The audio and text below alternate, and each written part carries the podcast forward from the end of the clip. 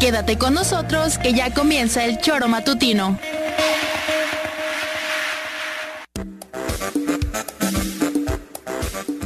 porque somos quienes alegramos tus mañanas. Interactúa con nosotros y búscanos en nuestras redes sociales como El Choro Matutino. Sintonízanos desde nuestra página web www.elchoromatutino.com y llámanos a cabina al 777-311-6050 de lunes a viernes de 7 a 9 de la mañana por Radio Desafío y también por Irradia FM 103.7. Somos la mejor revista informativa del país. Somos...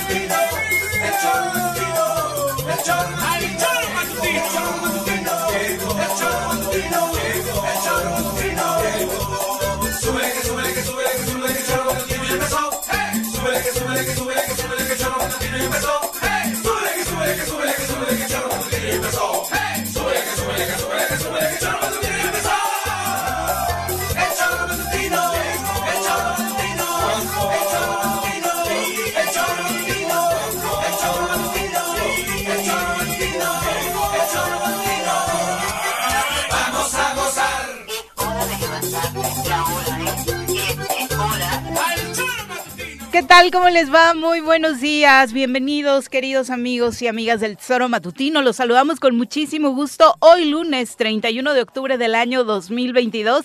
Estamos despidiendo juntos el mes número 10 del año. Se nos va octubre el día de hoy en medio de las celebraciones de esta tradición de Día de Muertos en las que hoy 31 de octubre se acostumbra a poner el altar, la ofrenda dedicada a todos aquellos niños y niñas que desafortunadamente perdieron la vida pues así, ¿no?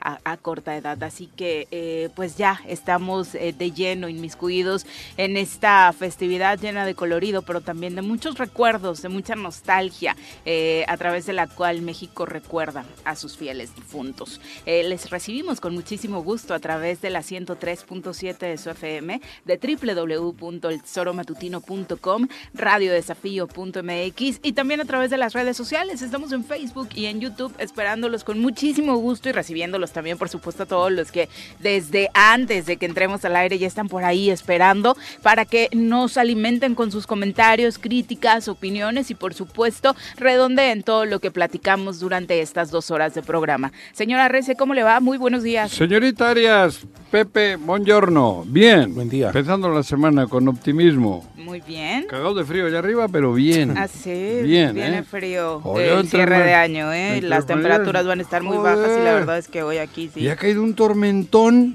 Ujú. como a las 10 de la noche o las 11, por ahí, puta. ¿Cómo Pero tormenta, bueno, no ha caído un tormentón. Ujú. Cayó un chingo de agua y una tormenta fuerte, muy fuerte. Y eso, Ujú. pues como casi como, como al Toluca le, le, le cayó, ¿no? Lluvia de goles. Joder. Uf, Nunca 8-1, 8-2, ¿ya había pasado eso alguna vez? creo que Sí. no. En una final. En una fin- en duelos. Bueno, eh, cuando, de final, cuando vuelta, Chivas sí. le ganó a, a Toros Nesa, fue Fueron una goleada siete. también. Ah, ¿no? cuando Fueron las máscaras aquellas que Sí. salieron, Sí, Mohamed sí. y esto. Sí. Fueron cinco en un partido, siete en total, ¿no? Ah, no, Ujú. pues ahora ha sido 8. Ujú, 8-2, ¿no? ujú. Al Querétaro también ya le habían metido en aquella final que juega contra, eh, don- jugando con Ronaldinho cinco en un solo partido, entonces Entonces sí hay, sí hay precedentes o sí hay- antecedentes. sí hay antecedentes de penales. Bueno, va. Pepe, ¿cómo te va? Muy buenos días. Bien, gracias Viri, gracias eh, al auditorio, saludos, buen inicio de semana con este nuevo horario que les de- te decía yo antes de entrar. Ayer se me hizo el día larguísimo, larguísimo, todas las horas del mundo tuvo el día de ayer, pero mira que... 25. Sí, sí, 25 horas, sí, exactamente, sí, 25, pero se me hizo larguísimo, aproveché para dormir y este hoy en la mañana me percaté que había caído una lluvia bastante fuerte aquí Sí. en, en la ciudad, pero pues al parecer no hay no hay ninguna novedad que lamentar, entonces este con todo optimismo. Tardaron en llegar y se están tardando en irse, ¿no? Las lluvias, ¿va? Las lluvias, Sí, sí, sí. digo, porque tardaron Se han más estado, de un mes. sí, en noviembre, bueno, ya se, es casi se ha recorrido el, el calendario de calendario. lluvias, un mes, cabrón. Sí, ¿no? sí, sí. Bueno, Pero bueno, bien. todo bien. Y sorpresivo también lo de la, la- ¿Eh? Yo pensé que iba a meter más las manos todavía el Toluca en este partido de vuelta, pero otra vez tres goles. Era, con un 5-1 No, puedes tener 10 minutos de pila, así como que ra, ra, ra, ra, pero se te tiene Sí, que ir claro. rápido. Y lo tuvieron, pero Fallaron ellos un penalti. un penal, sí. Toluca no, el No, el Pachuca. Pachuca, ah, sí. por eso, sí. Pero joder. prácticamente la misma jugada termina Y por seguido, gol, ¿no? sí, después de que la para Volpi, Ujú. seguido cayó. en la, en la misma, Exacto, gran actuación por supuesto de el Pachuca, Pachuca, ¿eh? para Joder. convertirse en campeón del fútbol mexicano. Pues ahí de forma discreta, esta institución ya lleva siete títulos en ¿Qué la tal? Liga Mexicana, alcanzando a los Pumas, por ejemplo, un histórico del fútbol mexicano, pero que sabemos Bueno, eh, pero- pues también ha tenido sus vicisitudes en torno a la consecución de títulos en la época yo reciente, creo ¿no? que están mal valorados, porque no es lo mismo los primeros, Totalmente. aquellos que se que Los de ganaban torneo largo. todo el torneo largo, a estos que los venden en el tianguis prácticamente, porque de cada cuatro días tienes una final, cabrón. No es lo mismo. No, y de aquellos no tienen ninguno Pachuca. Y su, por eso Pachuca, solo es tiene nuevo. los siete títulos que tiene son en torneo De corto, empezando en el 99, justo con Cruz Azul, como inician todas sus épocas de gloria, Ajá. en aquella semi- eh, final donde Alejandro Glaría nos mete gol con, Con esa los parte testículos. Con los testículos. Sí. que rara vez Aguirre eh, técnico. se ve anotando precisamente un gol a alguien, ¿no? Javier Aguirre creo que era el sí, era el técnico. técnico, era el Sí. técnico, el Javier. Bueno, a, a Pachuca hay que darle mérito por lo. Creo que es el mejor equipo. el- la, no, la mejor institución que trabaja las fuerzas La cantera, sí. O sea, la cantera, no Sí. las fuerzas básicas. Pues son fuerzas básicas. La cantera. Tiene grandes equipos en tercera, tiene, en, bueno, la Liga TDP, la Liga Premier, tiene repartidos en todo el país un chingo de jugadores, tiene una selección importante. Y hoy tiene es- jugadores en. Europa, o sea, uno de nuestros hombres Claro. líderes en Europa, el Chucky, Chucky. Lozano, Sí. Gutiérrez, Eric, eh, que está Herrera por ahí fue. creciendo en Holanda, Aunque Héctor Herrera Herrera, anduvo por acá. Anduvo pues aquí en los pero al final Sí, terminó por eh, Consolidarse ahí en- Pachuca, ¿sí? Por eso te digo. Y ahorita tres jugadores es- de Creo que es la 23 mejor institución buena- sí. porque agarra, tiene escauteo en todo el país y los agarra jovencitos, pero ya con un perfil determinado, sabiendo qué hace. Y los acompaña con estudios también con esa universidad del Eso es. Algunos. Más pantalla, ¿no? Eso es otro. Algunos. Eso es un gran negocio. Mm, sí, claro, es un negociazo. Ahí van el cojo, el tuerto, el manco Sí, sí, sí. y el de lepanto. ¿Eh? Y pagas un chingo y, Y con la esperanza de que el tuerto, el cojo y el manco Pueda jueguen jugar al ahí, fútbol pero y pues no, no, va por ahí. no. Pero también es una inteligente acción del Pachuca. Sí. Mis respetos. Y la verdad es que la mercadotecnia que hay alrededor de los Tuzos, el, el premio a las leyendas del fútbol Sí, mexicano todo. internacional son grandes eventos que reúnen, bueno, ha venido gente como Pe- de la talla de Pelé, ¿no? A recibir obviamente estas distinciones, Y entonces luego- manejan muy bien esos temas. Y otro- otra habilidad que tienen también. es el trato que le dan a los árbitros. Mm, ah, bueno, sí. Contrataban o contratan, no sé si todavía, exárbitros para, Para que les tener- asesoren. Sí, sí, ¿Eh? les ¿Te asesoran refieres bien. a eso o a otra sí, cosa? sí, sí, Bien. yo- Los acompañan Les y asesoran cómo- bien, claro, cabrón. sí, sí, sí, bastante, Muy bien. Bastante bien. Y hay arbitrajes que dicen, ay, güey. Te sorprenden con ese buen Sí, trato que les pa- da el Parece que llevan en el, en, en- en el escudo de, de- del... Las estrellas de Tuzolandia. No, le- un tuzo, cabrón. Pero bueno, también es parte de saber manejar. Digo, yo no estoy hablando de que puedan hacer corrup- actos de corrupción, pero siempre es bueno tratar bien a los árbitros, ¿no? Con dulzura. Con dulzura. Pues bueno, no sé. Mucha Eh, dulzura. Digo, No. obviamente no se le quita ni mérito a Pachuca ni mérito al Atlas, pero pues curiosamente Ah, no. los dos grupos más poderosos, Claro. Orlegui y Martínez, se han uno llevado el bicampeonato, ahora el título de Pachuca cuando nadie se lo esperaba, cosas extrañas Lo de que pasan en el yo, fútbol le, mexicano. yo creo ¿no? que el fútbol le da el premio que merece porque trabaja bien, de verdad. Trabaja muy bien. Hay Y muchos bueno, y en el marcador, que y en trabajan la bien y liguilla. no necesariamente se ¿Quién? le da, ¿Quién ¿no? trabaja como Pachuca? ¿El fútbol mexicano quién? En ese caso ya tendría más títulos, huevo, o sea... No, pero es que esto es nuevo. Lo que está haciendo ¿Nuevo? Pachuca. Lo que, la- Lo que acabamos de mencionar lleva años. ¿Cuál? Lo que ha hecho Pachuca lleva años. Bueno, joder, nuevo, te estoy hablando nuevo, re- re- 20 años, 30, 25 años, 30 años, de Se 25 redondeó con un muy buen plantel, un técnico que ya llevaba dos finales perdidas y que le aprendió cómo se debe jugar una No, final. pero- y que ah. además aspira a dirigir a la selección nacional mexicana, cosa que espero no se le dé, porque la verdad es que el estilo del señor Almada tampoco es mi favorito, ¿no? Dicen, dicen que mejor vaya el Pachuca a Qatar. Algunas personas Ay, ahí en no, redes sociales están ¿Qué diciendo. les pasa tampoco? En- en la broma, ¿no? Obviamente, Sí. ¿no? Es- Vamos a saludar a quien hoy nos acompaña en comentarios. Ladies and gentlemen, llegó en esta esquina de la cabina del Zor Matutino el terror de Juan José R.C., el amigo de todas las colonias de Cuernavaca, águila de nacimiento, merengue por adopción y vaquero por decisión, un político de altura. Él es Francisco Paco Santillán.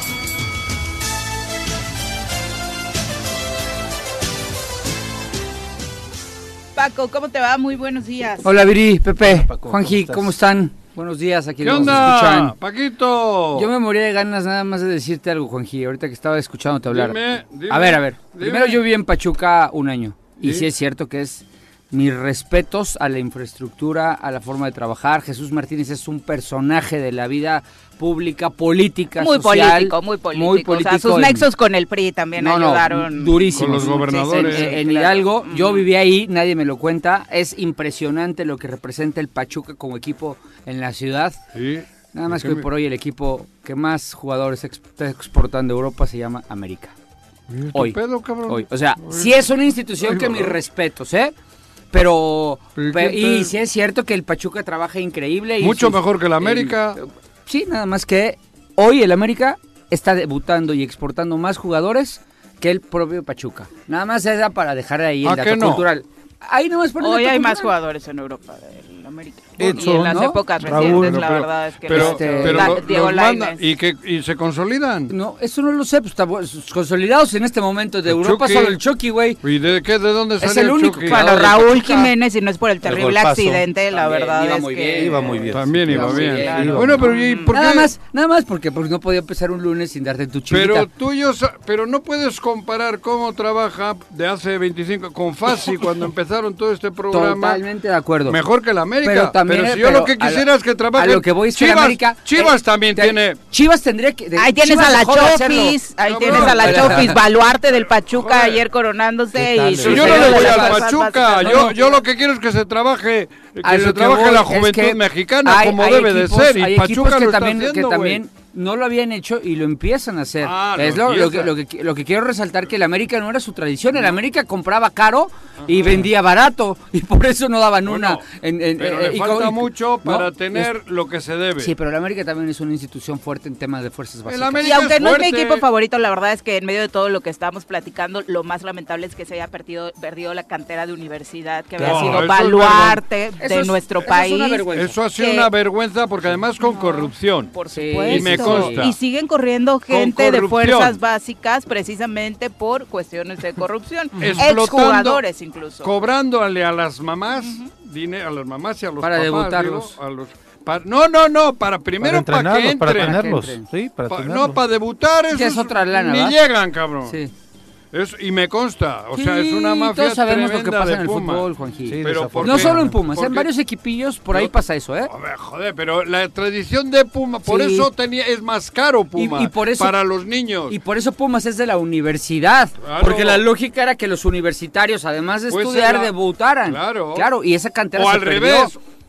O agarrar a los jovencitos y hacerles que estudien. Claro, Claro. claro. Y Chivas, que todo el tiempo se está quejando de que ahí le venden el doble de caro a los jugadores los mexicanos. forme. Pues No carajo, producen. fórmalos. Fórmalos, estoy Sí. de acuerdo, cabrón. Pero Sendejas era de Chivas y ahorita está en América. ¿De dónde está? Está en América, increíble. Y- y Que- desde- que, y- que y- no le han dado oportunidad, ahí en Chivas. cabrón. Pero- Eh, bueno, el, este, Chivas la Chofis, La Chofis, Bueno, sí. la Chofis, Chofis pero, campeón. pero Chofis irregular el tipo. Sí, y pero- Pero este, necesitaba guía, ¿no? Hoy creo que sí lo que hace Almada con él como director técnico, sacarlo Lo de motiva, verdad, lo- aunque lo- suene a mamá, sacarla del, sacarlo de los vicios. eh, la Lo verdad que lo tenían que perdido nadie. con sobrepeso. La verdad es que se ve un jugador totalmente Gordito. diferente. Sí.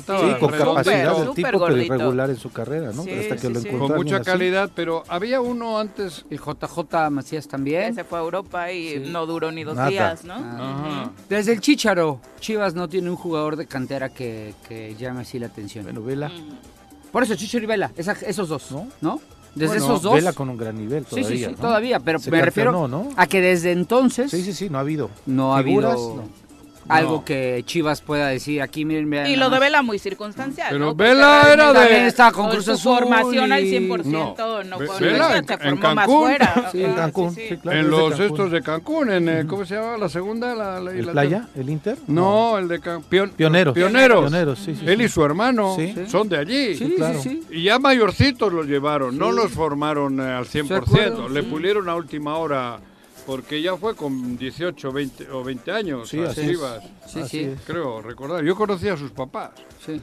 de allá de... de- Sí, él y su hermano llegan grandes, la Sí. verdad, al fútbol Ujú. profesional. Bueno, ¿no? venga, Alejandro? Sí, Lula ganó, ¿eh? Buen Lula campeón. ganó. Lula exactamente, ganó. en Ganó esta Lula, segunda joder. vuelta Qué contra bueno. Parejo, ¿eh? Sí, Bolsonaro. pa- parejo, pero ganó. O sea, a ver, lo que, A- a- lo- a ver, pero ganó. Es, es claro. Le qué- ganó al presidente de la República. Y qué bueno, por, por el República. conser- por el conservadurismo de Bolsonaro, qué bueno que lo derrotan. Conservadurismo, Pero sí te habla, ultraderechismo. ultradere- estoy de acuerdo contigo, pero te habla de un, un país completamente dividido, Sí, ¿eh? pero un país Yo- que él le gana a- desde, desde, desde, si no Desde la sido- cárcel, pues. Por eso, Sí. Sí. al poder, joder, el- para mí es una victoria impresionante, porque Bolsonaro tenía todo el control del país Sí, sí, y sí. sin embargo le gana a Lula. Pero le gana por, o sea, lo que voy, él gana Y es la primera vez que se enfrenta a Bolsonaro después de haber sido presidente. Bolsonaro.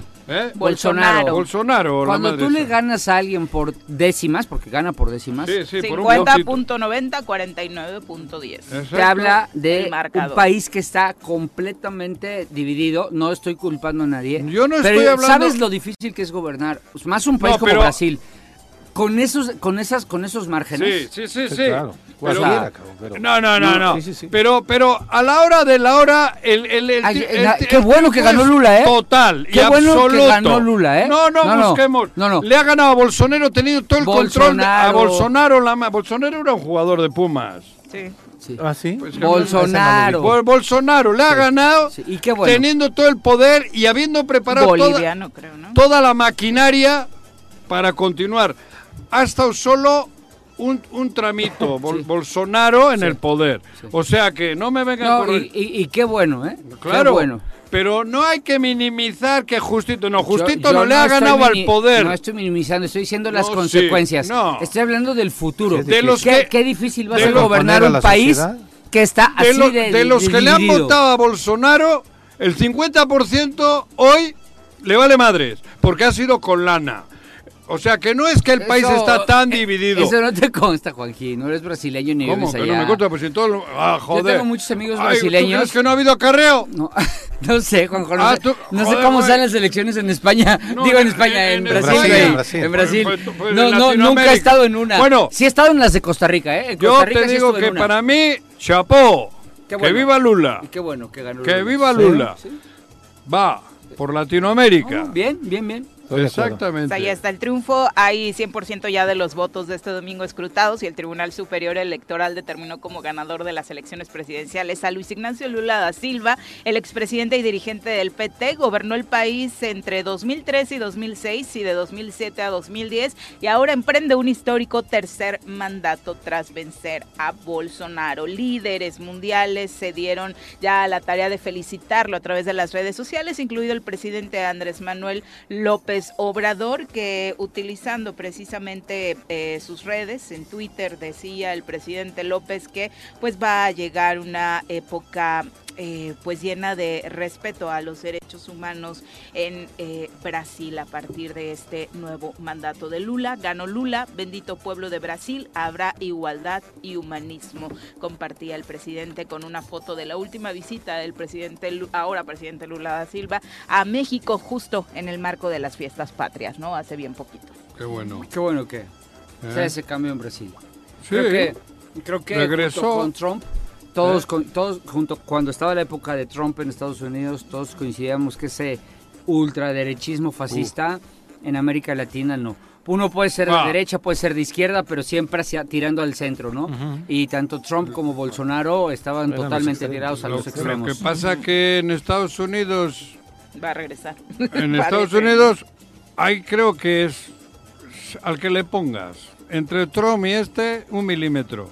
Ahí no creo que es tanto. Creo que todos son muy, muy, muy, muy, muy, muy lejanos a lo que debe de ser. Entre, Entre Trump y Biden. ¿Estás comparando a Trump con Biden? Y a que le pongas. Creo que no. Ah, bueno, pues Mira, no tú voy a tienes tu punto de no vista. voy a discutir de eso contigo Claro, porque ni creo que tú conoces mucho de Latinoamérica y no Yo conoces nada de, Latino- Norteamérica. Yo, no, de Y Nor- creo que, que no, no tienes- conozco de Norteamérica. No, bueno, eh, ni has estado en Estados Unidos, pues. Espera, yo no hablo de No Norteamérica. yo no. sí he estado en Estados Sí, Unidos, no creo- confunda. ah, Ok, bueno, creo que no, No quiero ir y- y ni- tampoco ni- creo que les agrada que yo vaya. Ni medio pelo de lo que pasa en Estados Unidos. Ah, tú, no, yo soy muy O sea, tonto. O no sea, eres muy tonto. Yo no, cono- necesito estar en no Estados conocer- Unidos No para conocer saber- no es decirte que seas muy tonto. No, Solo hablas de lo que no aquí- conoces. No, pero yo sí conozco suelo. porque Latinoamérica yo sí no lo necesito conoces. ir a, a Estados Unidos para conocer lo que hace el sistema gringo.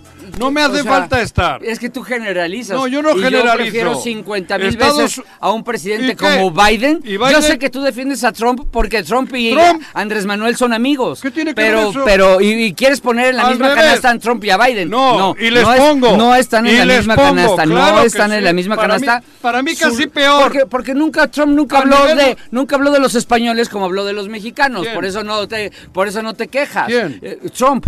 Por- porque Trump nunca Asesinos, dijo que los violadores. españoles eran asesinos y violadores. Pero eso lo digo Y yo. eso- ah, que los Lo- mexicanos somos asesinos y violadores. No, hombre, no. ¿Qué me has preguntado? eso te estoy diciendo, por Yo eso. te estoy diciendo que los que llegaron aquí, españoles, claro que Ah, violaron. pero nadie, y ya- claro ah, que asesinaron. Nadie está Y hablando. sí, lo hace, digo yo. hace 600 años. Ah, bueno, Trump lo decía ¿de ahorita. Y yo estoy tú en no escuchaste las- la forma en la que Trump se expresaba de México. Claro que lo No, y escuché, nos eso, indignaba. pero yo no he Y defendido puedes- a Trump, es que tú siempre Es que estás confundes. poniendo en la misma canasta a Trump y a Eso Biden. es y estás muy equivocado. No, pero no para hay, ti, no para hay mí no. ¿En qué ¿En comparación. se parecen entonces? Para que nos quede clara en- tu en idea. ¿Con qué dirías que son A iguales? nivel internacional operan igual.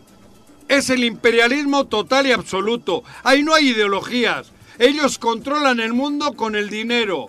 Y no- ni Biden, ni, ni Trump, ni madre son distintos. Porque por encima de ellos está su sistema. El de ellos y el de los O judíos. sea, ¿te refieres que a- Ah, por encima de su los judíos, operación ¿eh? política? Ya también hasta los judíos ya te llevaste. Claro, el sistema sí. O sea, el pueden sistema- cambiar las formas, los dichos y los ataques, Eh, algunos no ser es- tan de frente, creo entenderte, pero al eso, final lo que los mueve es lo mismo. Lo ¿no? mismito. O sea, lo mi- es más, creo que es más descarado. Hay un- este a nivel internacional Hay un que el sistema otro. Internacional ¿Qué? que no inventamos tú, ni yo, ni Trump, ni Biden. Afortunadamente, yo no que, quisiera- Y que, y que está ahí. Bueno, claro, pero bueno, no pues, me puedes, pero no porque hay un sistema, ¿Qué? me puedes decir que Trump y Biden son exactamente Bueno, lo no, mismo. yo no he dicho exactamente lo mismo, he dicho parecidos. Bueno, parecidos. Y son No, no, parecidos no. para- para No, mí no, sí. no. Bueno, El- pues tú di bueno, que es no, que a lo mejor el día en que, el día- a lo mejor si Trump hubiera dicho un día que todos los vascos Otra son vez, asesinos y no violadores, que no me confundas. que los vascos son No, no, asesinos y no. violadores, a lo mejor no, no lo defenderías, Espera, ¿verdad? a nosotros sí nos insultó. y a mí también, cabrón. ¿No? O sea, a mí a- a- también a me ha insultado. a pero a mí me llevan dijo- años insultando lo- lo- el poder gringo. Años. Ah, Años, sí señor, años. Ellos son los que armaron el pedo en España con Franco. Ellos, años. Ay, con toda su... Y, y demócrata, con ni toda su cara meter, bonita. hombre, estaban en la Segunda Guerra Mundial, estaba ¿Y? por empezar la ¿Y Segunda. le- y les cuál- preocupaba más Hitler que Franco, Y- hombre. Y, y cuando gana... No, no, ¿tú qué crees? Les- Cuando gana la Segunda Ni- Guerra ni- ni Mundial... son tan importantes para ¿Cómo ellos. no? ¿Quién puso las bases en España? Los gringos. No, ¿De qué hablas? Las ¿De qué hablo? De lo que es a nivel internacional. ¿Quién tiene controlado Europa? Alemania. No, Alemania ni- si no tiene ni quéjate ejército. quéjate de tus- Alemania no tiene ni de tu ejército. de tu Tú me continente. dices que yo no sé de Estados en Unidos. Europa, en Europa está más está más pesado Alemania Al- y Gran Bretaña Pero que si Alemania no tiene ejército, ¿qué dices? Prohibido y, Gran, por los y-. Gran Bretaña. Esta discusión inició por el tema de Brasil, Claro. entonces creo que en lo que sí coincidimos Sí, todos, todos. en esta mesa es que se- el señor Bolsonaro bueno. se vaya. lo- Obviamente respetamos la democracia brasileña, quienes así lo habían elegido, sus razones habrían tenido, pero las circunstancias, por supuesto, que se estaban viviendo Ay, sí hay políticamente diferencia. alrededor. Ay, sí hay una gran diferencia. Grande. Grande. Bastante grande. ¿Sí? En Va. todo. Qué en, bueno. el, en el sistema económico y en el sistema político. En todo hay abismal. En Estados Unidos no pasa absolutamente nada, aunque le pongas al payaso del circo. bueno, ese lo tenemos aquí, cabrón. Sí, Cuauhtémoc. Blanco, Perdón. qué En Morelos, cosa. Morelos. Se sigue quejando, aterrizando en territorio local de lo sucedido con la aprobación del presupuesto en el Congreso del Estado de Morelos. Ahora dice Cuauhtémoc Blanco que eh, para qué quieren los diputados 120 millones de pesos. Eh, obviamente es el cuestionamiento que se hace el gobernador públicamente para atacar esta decisión tomada por los legisladores. Escuchemos. Bueno, entonces les digo a los diputados que no, no quieran este, hacerse el cuello. con- ¿Quieren engañar a los diputados con este tipo de situaciones? Sí, ¿Ya es electoral este, el tema? pues es, pues, ustedes lo saben que es electoral. Y eh, espérate que el, el año que viene vienen los madrazos más fuertes. Y esto es aguantar, ya me ha aguantado mucho. Que no aguante esto. Pero puntualmente Muchas van a- gracias. Van a revisarlo, van a, van a, ahora, que lo, ahora que se lo entreguen a ustedes, van a revisar puntualmente y lo que esté regular lo van a dar a conocer. Lo vamos, lo vamos este, a revisar. Como te digo, ahí en Telepasillo ya sabes que corre por, por todo. Imagínate que se, que, que se aumenten 120 millones de pesos. O sea, ¿con qué cara, a quién le van a decir a los, a los, este, a la gente, ¿no? a los ciudadanos? Eso se los comentaba la gente del mercado, están carísimos. O sea, como 120 millones. ¿Para qué los quieren? Esto, esta situación pondría en riesgo. Pero me hace gracia todo el show que montan. Los que le preguntan. Los, sí. Es que es, es que, puta, Es a mí que me daría a mí- pena. a- a mí también. Me daría pena, de verdad. Ya, pensaba. ya, es que van a decir, no te metas con, la- con, con- con- con el gremio. ¿Qué gremio, cabrón? Oye, Si no hay gremio. oye. No, es un, es- parece un guion. Sí, es un parece ensayado a No, veces. es un guion. No quiero ¿sí? pensar. Es un guion, porque él sin guion no sabe, le, le preparan la... la- la- claro, Te van a preguntar esto. ¿tú te imaginas que hubiese alguien libre en esa conferencia? Oye, güey, ¿tú para qué quieres 17 mil millones? No, Por ejemplo. ¿por qué? ejemplo. 34 mil Bueno, millones. bueno, no, ya, ya, pero eran Lo- lo 17 de la- mil los lo que los que mueve... los que movían. Ah, sí, lo que movía en su antojo. Claro, o sea, 120, ah, no, está, está cabrón. Y los 17 mil millones que tú tenías y tienes Y mueves libres, a antojo. ¿para qué, cabrón? En, en una... ¿Hay alguien que le haya preguntado Sí eso? le preguntaron, Juanjo, en una. ¿A Le dijeron, oiga, gobernador, ¿qué opina de los de- ya no va a obtener la libre transferencia? Y volteó y dijo, es una gandalle de los diputados. Fíjate. Mira, Esa fue su respuesta. la gandalle. Es una gandalle de los diputados. Pero- esa pregunta no estaba en el guion y por eso respondió esa Pero forma. además, eh, a- a- además me extraña porque ni siquiera lo asesoran bien. Alguien que le, a ver, el gobernador no tiene derecho de veto al presupuesto. No, no es tiene veto. derecho a observarlo. Sí, al- y el Congreso le contesta. Y le no. ¿Qué es lo que se conoce a- aquí en la técnica jurídica? Puede hacer un veto de bolsillo. ¿Cuál es ese? No publicar el presupuesto. Y ahí se atora, ¿no? Y ese, pero bueno, pero entonces ya el Congreso tendrá que meter una controversia constitucional Claro. a la Suprema Corte y decir No que la Corte ordena, ordene que lo publique. Para que, para que a este cuate que no tiene ni idea de nada, le expliquen realmente lo, lo que está. Tiene que ser publicado en el boletín de ellos. Sí, para. Tiene, No- en el no periódico sirve, el oficial. choro no sirve. No sirve. Ah, en, el, en el periódico oficial tiene que publicarse el, el presupuesto. ¿No? Él tiene la capacidad, más bien, no. Tiene la gandalle de poder decir, no lo publico, y eso se le llama veto de bolsillo.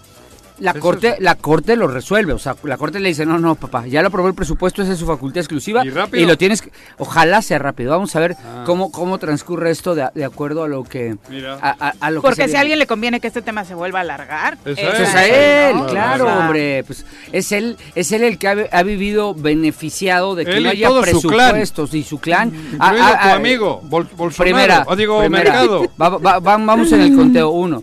Y, y ha, y ha vivido, y ha vivido feliz moviendo el dinero a sus anchas, a sus mangas. Como ha querido. Pero, pero Es mira, ilegal hasta lo que hace con, con este güey que está en campaña, le está, está en campaña electoral con él, con tu amigo. ¿Con hasta, hasta eso es ilegal con, con este güey, cabrón. O sea, el, que se acompañe, Bolsonaro de aquí, el, que se, mercado. el que se acompañe del gabinete. No, del No, gabinete, a ver, yo, yo cuando fui secretario del trabajo fui a cualquier O sea, cantidad de eventos ah, ahora acompañando a Graco, ¿eh? No, no, no, a ver, es que ¿Va el gabinete tú estás él? queriendo confundir. No, yo no, yo, fui, bueno, yo me, Si- a si mí todo Graco, el mundo lo dice, a mí Graco me sentaba, confundo. a mí Graco me sentaba Yo al lado, confundo. al lado de él, en su, en su, sea, en, su- sus eventos. y todavía y eso, defiendes a y Mercado, eso, y eso que es, no te va a dar chamba, eso, hombre. eso es, Que eso no es. te va a dar ¿Y tú- chamba. ¿Tú, crees que eso es lo que me mueve? Ya, te expliqué, Puta. que gracias a Dios desde que no estoy en la política aprendí a ganarme el dinero en la iniciativa privada, no en Morelos ¿eh? y me va bastante aceptable.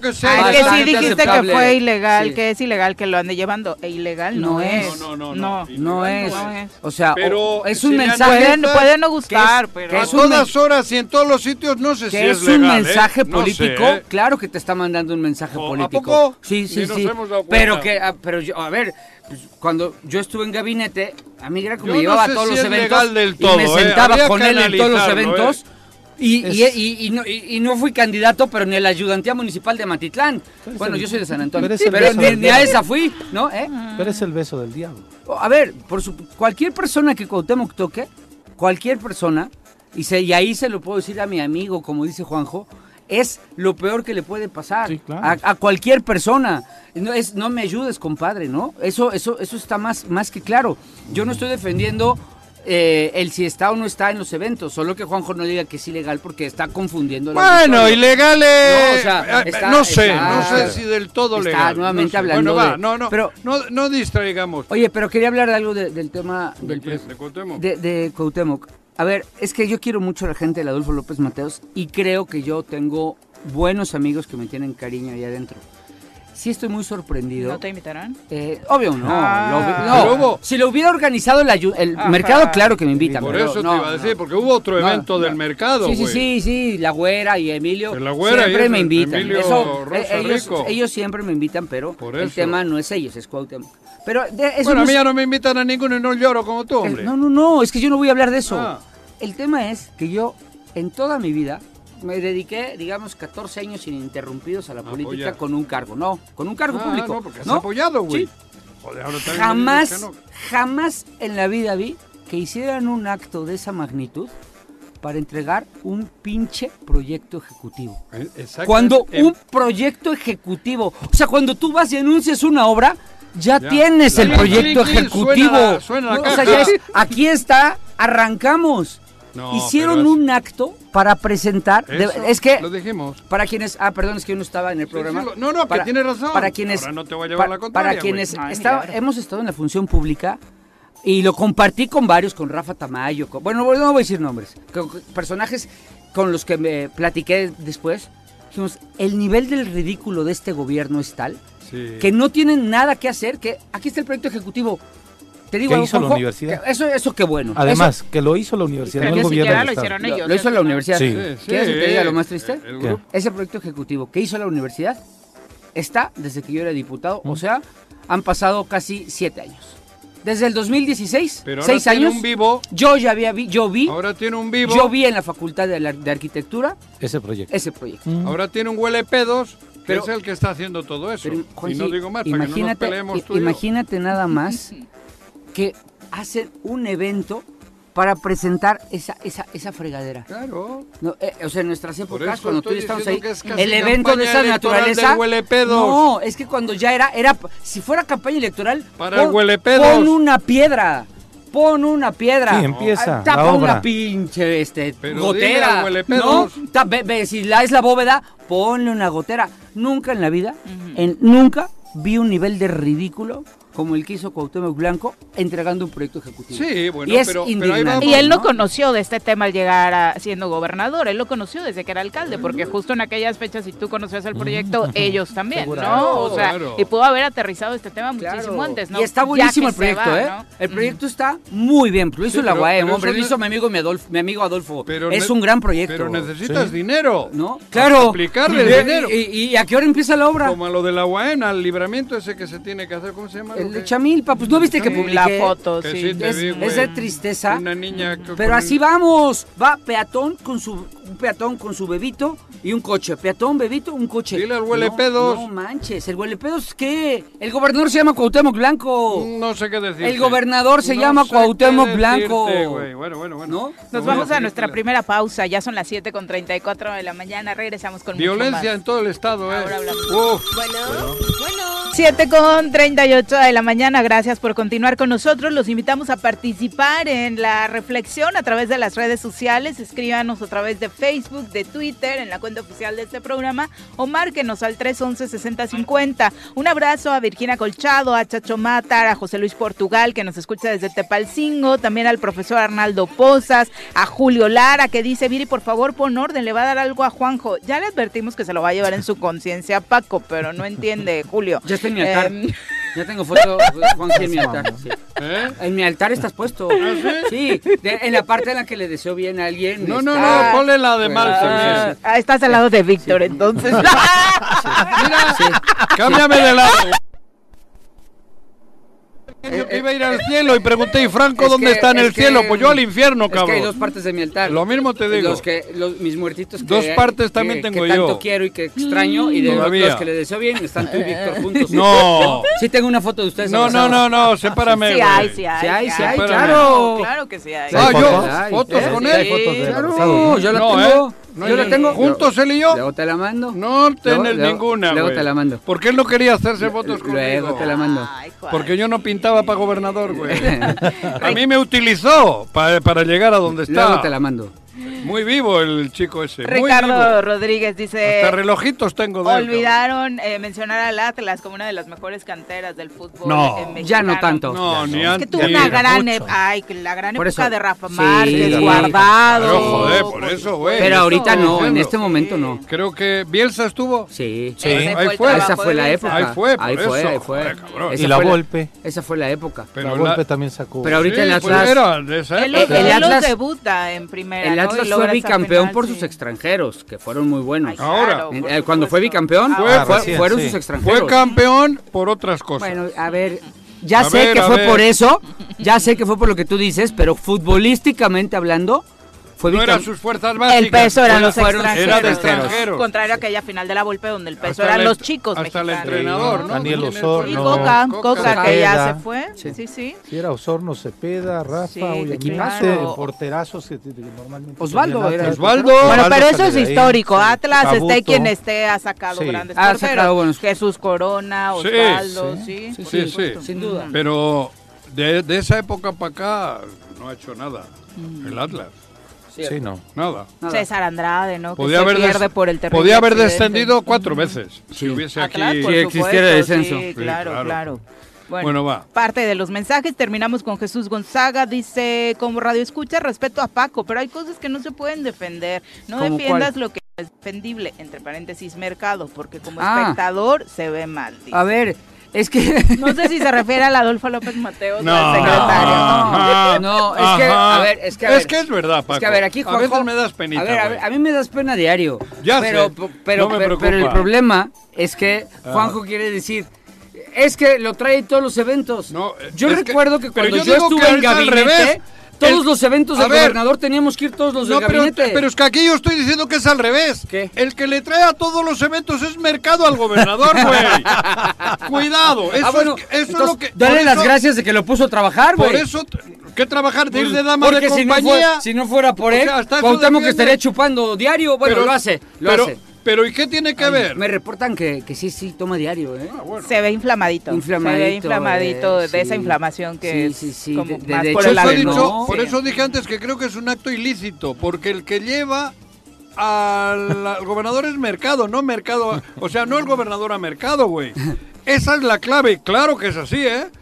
Él prepara todas esas mm, cositas con sus relaciones y él, joder, pues tú y yo lo sabemos. Bueno, venga, vamos a otra cosa. También ¿Qué- Julio Yáñez, un saludo. Me, dice, me, Julio- de- me decían que Julio ya no se viene. puede hacer el veto de bolsillo, que están obligados a... ¿Ya están En obligados? el 47, el artículo A ver. 47 de la Constitución, en el segundo párrafo dice, Bien. si se hubiese vencido el plazo de que el Ejecutivo tiene para formular las observaciones de cualquier ley Bien, a que se refiere el, el párrafo anterior y no las hubiera hecho o vencido el plazo, no hubiese publicado el decreto o ley que se trate, será considerado promulgado. Ah, Es extraordinario. promulgado ya. Extraordinario. Y el presidente de la mesa directiva del Congreso del Estado deberá ordenar en un término de cinco días hábiles la publicación en el periódico oficial del Ah, gobierno. ¿Y qué pasa si no lo publica Pero otra está vez? promulgado. Es el- o sea, promulgado. Sí. Pero el problema es que la vigencia... ¿Quién te lo dijo, Elías Barús? No, ¿No? no, no. no. Es que según yo, cabrón, según yo. No, según no. yo, la validez eh, no es con la promulgación, sino con la publicación. Vamos a ver. Según yo, a ver, a ver qué te dice, que, a ver que nos diga de una vez, Sí. para que, porque pues claro que, que puede estar mal, ojalá, y que sea así, Es ¿no? que hay, hay algunas otras eh, en otros eh, momentos que recuerdo que no se han publicado, porque Ojedas eh, era tiro por viaje, Sí, que no publicaba no muchas cosas, pero ya hay una... Lo me parece que hay un. Ay, antecedente. ya ahora todo obligado. hay un antecedente de que sí, que publicarlas a huevo. ya entraba en vigor, a pesar de que no estuviera publicado. Ok, sería extraordinario. Lo revisamos. Ojalá que tenga Va. razón quien te lo dijo.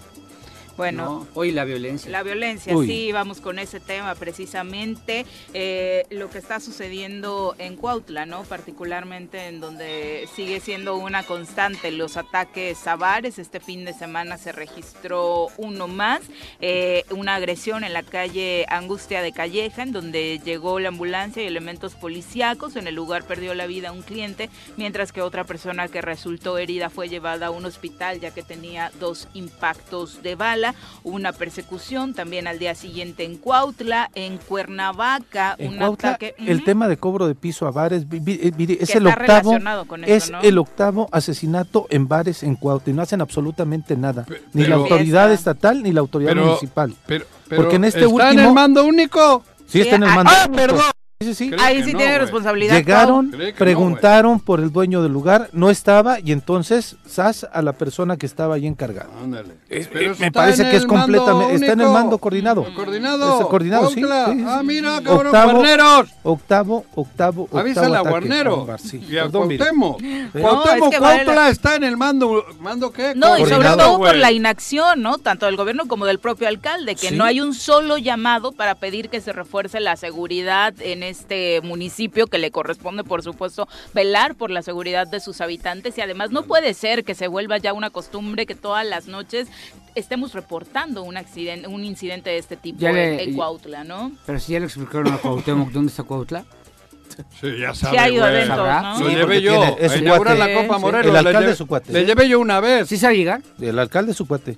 Lo Sí. llevan, Sí. ¿no? Lo llevan. Bueno, yo le llevé una vez. Sí. Lo lo Inauguró la Copa Morelos. Ah, sí. Ah, Sí. Pero entonces sí no sabe. quería, pero lo llevé. Sí sabe. Sí sabe. Ah, ok. sí, sí, Es- sí, pensé sabe. que no, no, no Sí, ubicaba bien dónde porque estaba iba para. Puebla. Ah. Y ya ves que él vivía en Puebla, no aquí, Sí, güey. sí, claro, claro. Pues tú lo sabes mejor que yo, Claro. Por ahí pasaba. Yo lo sé Pasaba de ladito, pero a la Y yo no, ciudad, renu- no. no reniego. ¿no? Yo, ya sé que sé.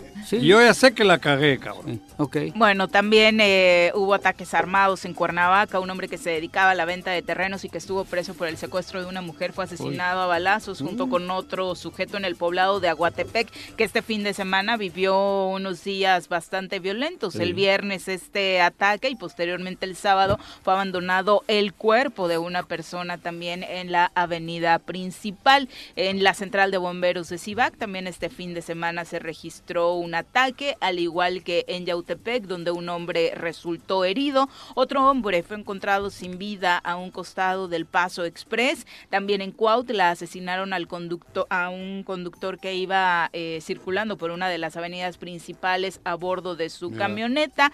En Jutepec también un adulto mayor fue asesinado tras, eh, pues según lo que se dice, eh, los delincuentes intentaron robarle un hombre de 62 años, Mira. vecino de la colonia Vicente Guerrero, eh, pues al parecer eh, intentó, eh, fue asaltado, le intentaron robarle dinero que recibió por un cambio de dólares en una casa de cambio, intentó oponerse al robo y desafortunadamente perdió la vida. Se reportó también el hallazgo del cadáver de un hombre en el poblado de Aguatepec Dios y. Joder. Exactamente, y trascendió ayer que bueno, esta parte tú la comentabas, Paco, el asalto a un restaurante aquí en El Cuernavaca, el aguachil. aguachil, ¿no? No manches. Ah, sí. Pero, pero Tú estabas cerca. Fíjate que yo había salido porque ayer fue la Fórmula 1, hago una comida en casa, fui a comprar las cosas, Ah. me faltaron tortillas, me paro en el Merpol con mi niña, Ah, iba con Merpol, Silvana. Merpol. Merpol, con, iba con Silvana, que le encanta andar conmigo para todos lados. Joder, pobre Eh, niña, cabrón. no, Déjala un rato ella- con su ella- mamá, sí, güey. no, me ama, me ama, me ama. Y entonces joder, me bajo culpa. al Merpol y en eso entra gente corriendo al Merpol, cierran el Merpol con llave y ¿qué está pasando? Es el que no? está a un lado. del- Ajá, Sí, está sí, justo al lado, sí, ¿no? El mini super. Este, y, y resulta que habían asaltado, también creo que Toño Sánchez Purón declaró que su hija estaba comiendo ahí, lo puso en un chat sí. en el que Sí, estamos, sí. ¿no? Eh, ya a las doce y media del día, 12 y media del día, ya llegaron, a to- se asaltaron, yo vi a un gordito subiéndose a un coche pelarse, fue todo lo que vi, nos dejaron Estamos ahí hablando de una avenida principal. de en la San Diego. ciudad. Joder. San Diego. Altamente comercial, o sea, ¿cómo es? eh, No, o sea, no, no, tan no. solo que se les ocurra, A ver. ¿no? Llegar a esa avenida y meterse a un restaurante que aparte siempre tiene muchísima gente el domingo, ¿no? Pero, y, y la pero facilidad con la Sí. que llegan.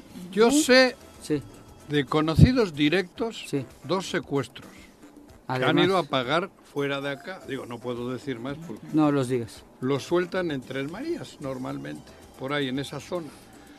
Cinco, no, cinco en total. Dos robos de camioneta a mano armada en el Starbucks de Río Mayo a, a mujeres conocidas. En el En la calle lateral. No, no, en la, por cerquita, allí fuera. Ah, ok. No, no, no dentro. En, Ok. la- en las laterales y por ahí, a punta de pistola.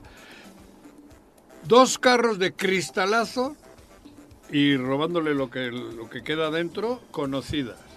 Esto todo el fin de semana. Está, Está cabrón. está. Pero es que eso es la delincuencia común. No podemos decir que es la delincuencia organizada o los narcos. Eso es el pan de cada día en delincuencia común. Sí. El se- los secuestros, esos son delincuencia común. No, está, no son los narcos. Y está habiendo ahora un movimiento del secuestro express en, en- en todo el entorno de Morelos que está cabrón, que nadie lo está diciendo, Sí, porque no te atreves ni a denunciar. sí, claro. Pero está viendo eso así de claro. Yo, dos, dos personas conocidas, te estoy hablando de una semana atrás. No, hombre, Imagínate lo que hay. está de terror. Está- esto está de la... Está- está de la y dirán que somos alarmistas. No, no, no, no, no. Alarmistas mis narices. No, Iba no, a no, decir, yo ayer cuando ya abrieron el Merpol salí Y este- corriendo, pues este- traigo a mi bebé, hombre, ¿no? Claro. O sea, Joder, imagínate el cabrón. terror que te da, ¿no? Pensar que pasaste... una bala perdida. O, no, no dispararon. Hay No, que- pero en ese No, caso pero no. si, si sucede Pero si sucede- Imagínate. Y la llevas tú a tu, en el pecho Sí, abrazada. imagínate. No, digo, No, no, ni Dios lo mande, soy- pero- no estoy haciendo un guion de No, no. tragicomedia, pero, pero, Pero- es, puede ocurrir. Pero imagínate porque el miedo con el que vivimos en esta ciudad, ¿no? No puedes salir en la noche, te digo, todo esto ha ocurrido en el Starbucks y en estas zonas a las ocho y media, nueve de la noche, ¿eh? Imagínate, Y ahora... los secuestros igual. Sí, Al azar casi, es como antiguamente, son secuestros express. Sí.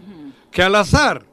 Hubo una racha hace 10 años que era así, 10 o 12 años, Sí, no se claro. acuerdan. Y lo- que y en lo- y cualquier era- semáforo te levantaban. Y en Tres Marías los dejaban también, ¿eh? Pues la misma. Sí, la misma. La mismita, güey. Sí, está cabrón. Pero eso creo que no es del mando Oye, coordinado. No, a ver, eso, Eso eso- es del- A ver, ahí sí que me disculpe el, el municipio de Cuernavaca, pero Estoy bromeando. ¿Cómo no va a ser del mando coordinado todo esto, cabrón? es municipio de Cuernavaca, acuérdate que, ¿Y qué? que es este... ¿Y qué? acuérdate que ellos no firmaron. ¿Y qué? Pero bueno, no va con... A ver, a lo que voy es, este fin de ¿Quién semana... tiene la responsabilidad de darnos seguridad? ¿sabes, sabes cuántas veces... ¿Tú me- o yo? No. ¿O el gobernador? Ese, ese güey. Pues eso, güey. ¿Sabes cuántas veces me infraccionaron este fin de semana?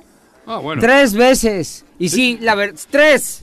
Porque me estacioné donde no. un- En una me paré nada más a darle el pésame a. a- murió la- el esposo de una muy querida ¿Y amiga mía. estacionaste mal? Me estacioné en una plaza que está cerrada. ¿Estacionaste mal? Sí, sí, sí. me esta- ¿Estacionaste mal? Sí, sí me estacioné mal, pero si tú lo ves, hasta tú tendrías ¿Estacionaste dudas. mal? Tú tendrías dudas, porque no me quedaba claro si estaba mal o no estacionado. Multa. El otro día un otro jugador día, se pero- levantó la playera y ponía pésame al otro jugador que se había muerto, tarjeta amarilla y a, la, a la calle. Qué bueno, porque qué bueno está que- prohibido. Qué, bueno que Punto. justifiques eso. No, yo no también, justifico, yo ¿eh? también. Pero me gustaría que esa policía Tres de multas te pusieron, pues no habla bien qué- de ti, qué güey. bueno, no, pues me Vete a la- vete a la academia. Que la efectividad fuera en todos los sentidos, Que fuera, ¿no? o sea, eso se lo dije a los policías, ok, múltenme. Ah. pero así deberían de estar al pedo sí. para prevenir Sí, el delito, sí. ¿eh? Pero O no te pongas de ¿por qué? ejemplo. Porque, no, no.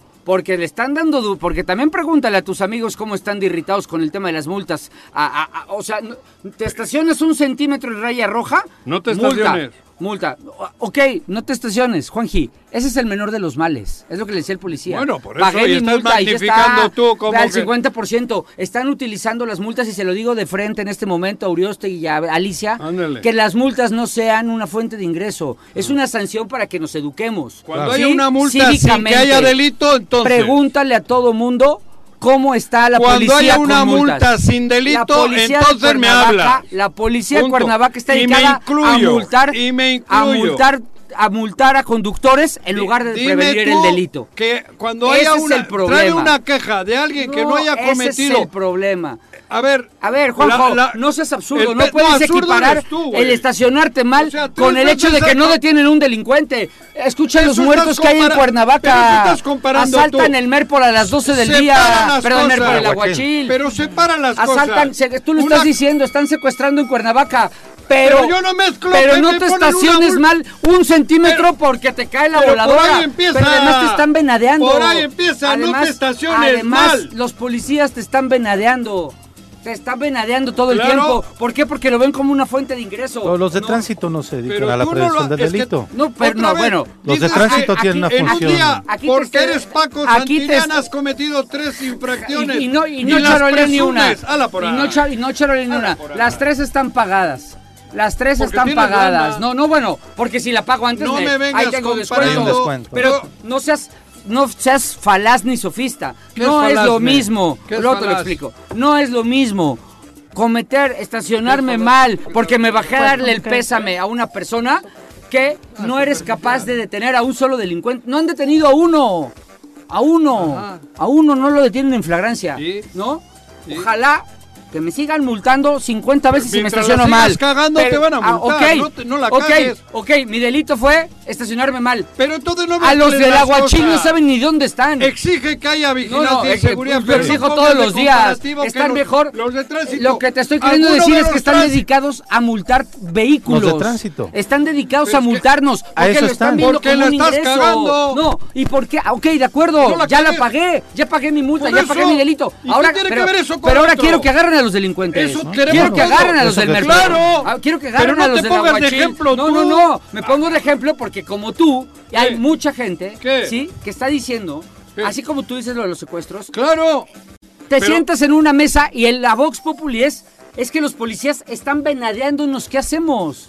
Están nada más viendo qué cometemos, qué error comet- cometemos para agarrarnos. Ajá. Eso se llama venadeo. Y no seas ingenuo. Yo lo no hacen soy para ingenuo. meter dinero al Lo que- ayuntamiento. lo que pasa y es lo que están tú- haciendo expensas de errores que cometemos Al- cualquiera. De acuerdo, pagamos. Te estoy diciendo que ya pagué. Pero no hagas- no Ya cometas la infracción, güey. Pues ya la cometí, ya lo pagué. Entonces, ¿para Ahora, qué te pero pones de ejemplo? como ya lo pagué, tengo el mismo derecho a exigir que detengan a los Ese delincuentes. tiene siempre. ¿No? Sí. Y no han detenido ni uno. Pero eso- No agarran a uno en flagrancia. Pero es lo que estamos Eso es peleando lo que me indigna. Yo soy ahí el que está pague y pague mis multas porque la cagué. Y Ah. los que roban están disfrutando de, Ah, están disfrutando pero el dinero que se robaron. Eso, eso, pero son Eso, dos cosas eso, no, no, no son distintas. Ah, que la policía de Cuernavaca se ponga a trabajar y si no puede, híjoles. La de Cuernavaca. La de Cuernavaca. Ahora traes algo tú ahí. No, no, yo no traigo nada contra nada, Algo me huele. nada, Algo, so- algo nada, me huele, cabrón. nada. Oh. Yo me llevo muy bien con José Luis Uriostegui, Ah, bueno. pero sí da mucho coraje que nada más te están venadeando, nada Sí, más andan viendo ya, qué ya. haces. Pues, ¿no? Joder, pero no lo hagas. 56, volvemos. No lo hagas. 8 con 1 de la mañana, gracias por continuar con nosotros. Eh, por supuesto, sí, un abrazo para todos los peques. Moderen su lenguaje, eh, que hoy no tuvieron clases y seguro por ahí sí. nos andan escuchando. Le- el gran eh, director del IEBM, Eliasín Salgado, dijo: "Ay, disfruten los días de muertos, regresen a clases hasta el jueves, ayúdenle a mamá y a papá a poner la ofrenda en casa. Claro. O sea, qué, qué buen corazón, ¿no? Joder, Sí. sí, ese chico siempre. Y dijo que no hay problema, que después van a tratar de recuperar las clases. Claro. Ajá. Cinco días. Ajá. No, O sea, sábado, domingo, Claro. lunes, No, martes, no, Pepito, miércoles. no, Pepito. El viernes fue consejo técnico. Ah, ¿en Ajá, serio? sí. No, Pepito, no hubo súmale un día. súmale un día. Pero no, no, no. estuvo bueno. Y, Sí. joder, cabrón. Una semana casi. Sí. Viernes, sábado, domingo, lunes, martes, y miércoles. seis días. Hasta el jueves regresan para ir jueves y viernes y vamos. El jueves y viernes y otra, otra vez. vez. Y no, luego- pero lo que aquí sobra es y, educación, y luego cultura. viene en poco tiempo lo de noviembre, ¿no? El Navidad el- y no, viene antes el de la revolución. El El, 20. 20. Ah, también hay Es puente. lunes. Un lunes. Sí. Igual se les ocurre hacer una revolución larga hasta el jueves, cabrón. En una de esas. El Congreso de Quintana Roo aprobó la semana pasada el decreto que despenaliza el aborto en todo el estado y para conocer las circunstancias eh, que llevaron a esto nos acompaña a través de la línea telefónica el diputado local en Quintana Roo, Gualdaya, a quien recibimos con muchísimo gusto. Diputado, ¿cómo te va? Muy buenos días. Muy buenos días, a sus órdenes y a sal- saludo a todo el auditorio. Eh, cuéntanos un poquito, eh, nosotros en Morelos estamos muy interesados en conocer cómo es que el Congreso de Quintana Roo consigue este, la verdad es que eh, es tema tan importante como la despenalización del aborto para reconocer los derechos que las mujeres tenemos sobre nuestro cuerpo, porque justo en Morelos hay un retraso muy importante en la discusión en el Congreso local acerca de este tema. Así es, bueno, nosotros venimos en Quintana Roo, recordemos que esta eh, decimoséptima legislatura somos un estado, eh, el último junto con Baja California, somos las últimas entidades federativas en, en- en señalarse como tales en el 74. Entonces tenemos 10, eh, 17 legislaturas hasta, hasta este momento y eh, nosotros iniciamos apenas nuestras funciones el 3 de septiembre.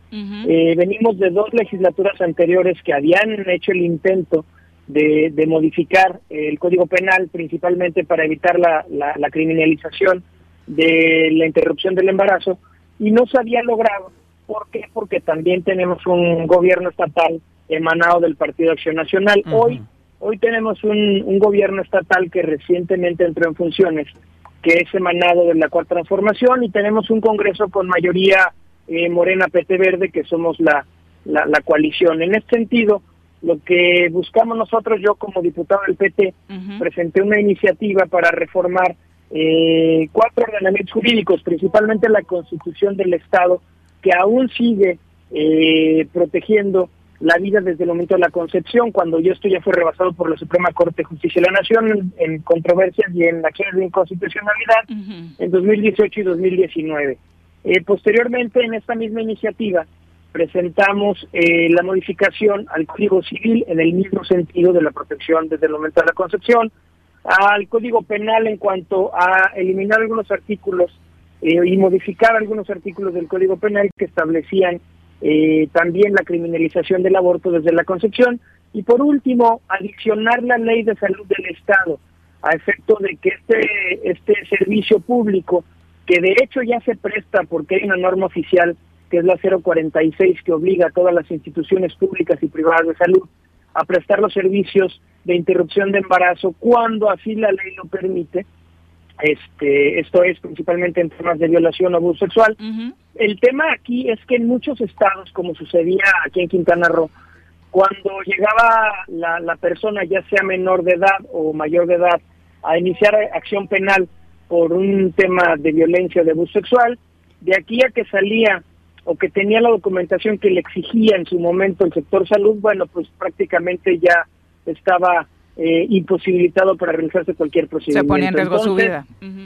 Así es. Entonces, aquí lo que buscamos fue acelerar este proceso. Se presentó la iniciativa por parte del Partido del Trabajo y al mismo al mismo tiempo se presenta una iniciativa únicamente penal, únicamente penal por el Partido Morena.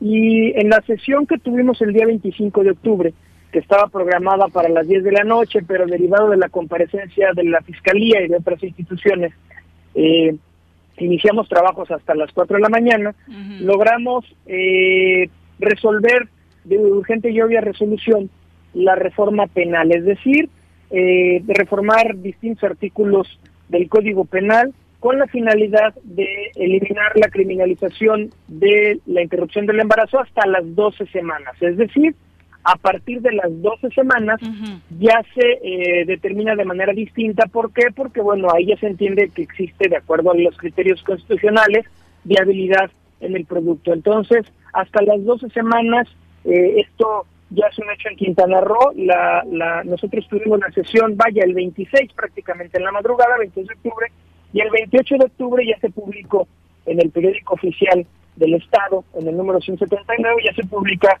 la reforma eh, penal. Y pasamos a comisiones la reforma constitucional, la reforma civil y la adición a la ley de salud. Bueno, con esto, hasta este momento. con esto Quintana Roo ya es la décima entidad en el país con esta determinación. Obviamente no solo para Quintana Roo, sino también para la península. Es una buena noticia en tanto, eh, pues incluso los estados vecinos puedan adherirse a esta Yucatán. determinación, ¿no? Así es. De, de hecho, Yucatán tiene una, una legislación bastante interesante porque Yucatán establece la posibilidad de interrumpir el embarazo por cuestiones económicas. Es un Ah. tema que todavía va más allá de cómo estamos las, las demás entidades federativas y creo que tenemos que trascender también hasta este lugar. ¿Por qué? Porque si existe la imposibilidad de, de, de poder generarle una, una vida, Vida o un digna. bienestar al, al menor, es correcto, puede o no tiene los recursos para poder sostenerlo, bueno, ahí se existe la posibilidad de interrumpir el embarazo, creo que van un poco más allá y es un tema interesante. Nosotros aquí en Quintana Roo también eh, señalamos a las personas gestantes como, como lo establece la Suprema Corte. ¿Por qué? Porque si dejamos únicamente en el Código Penal a las mujeres, existe ya el cambio de género en el registro civil.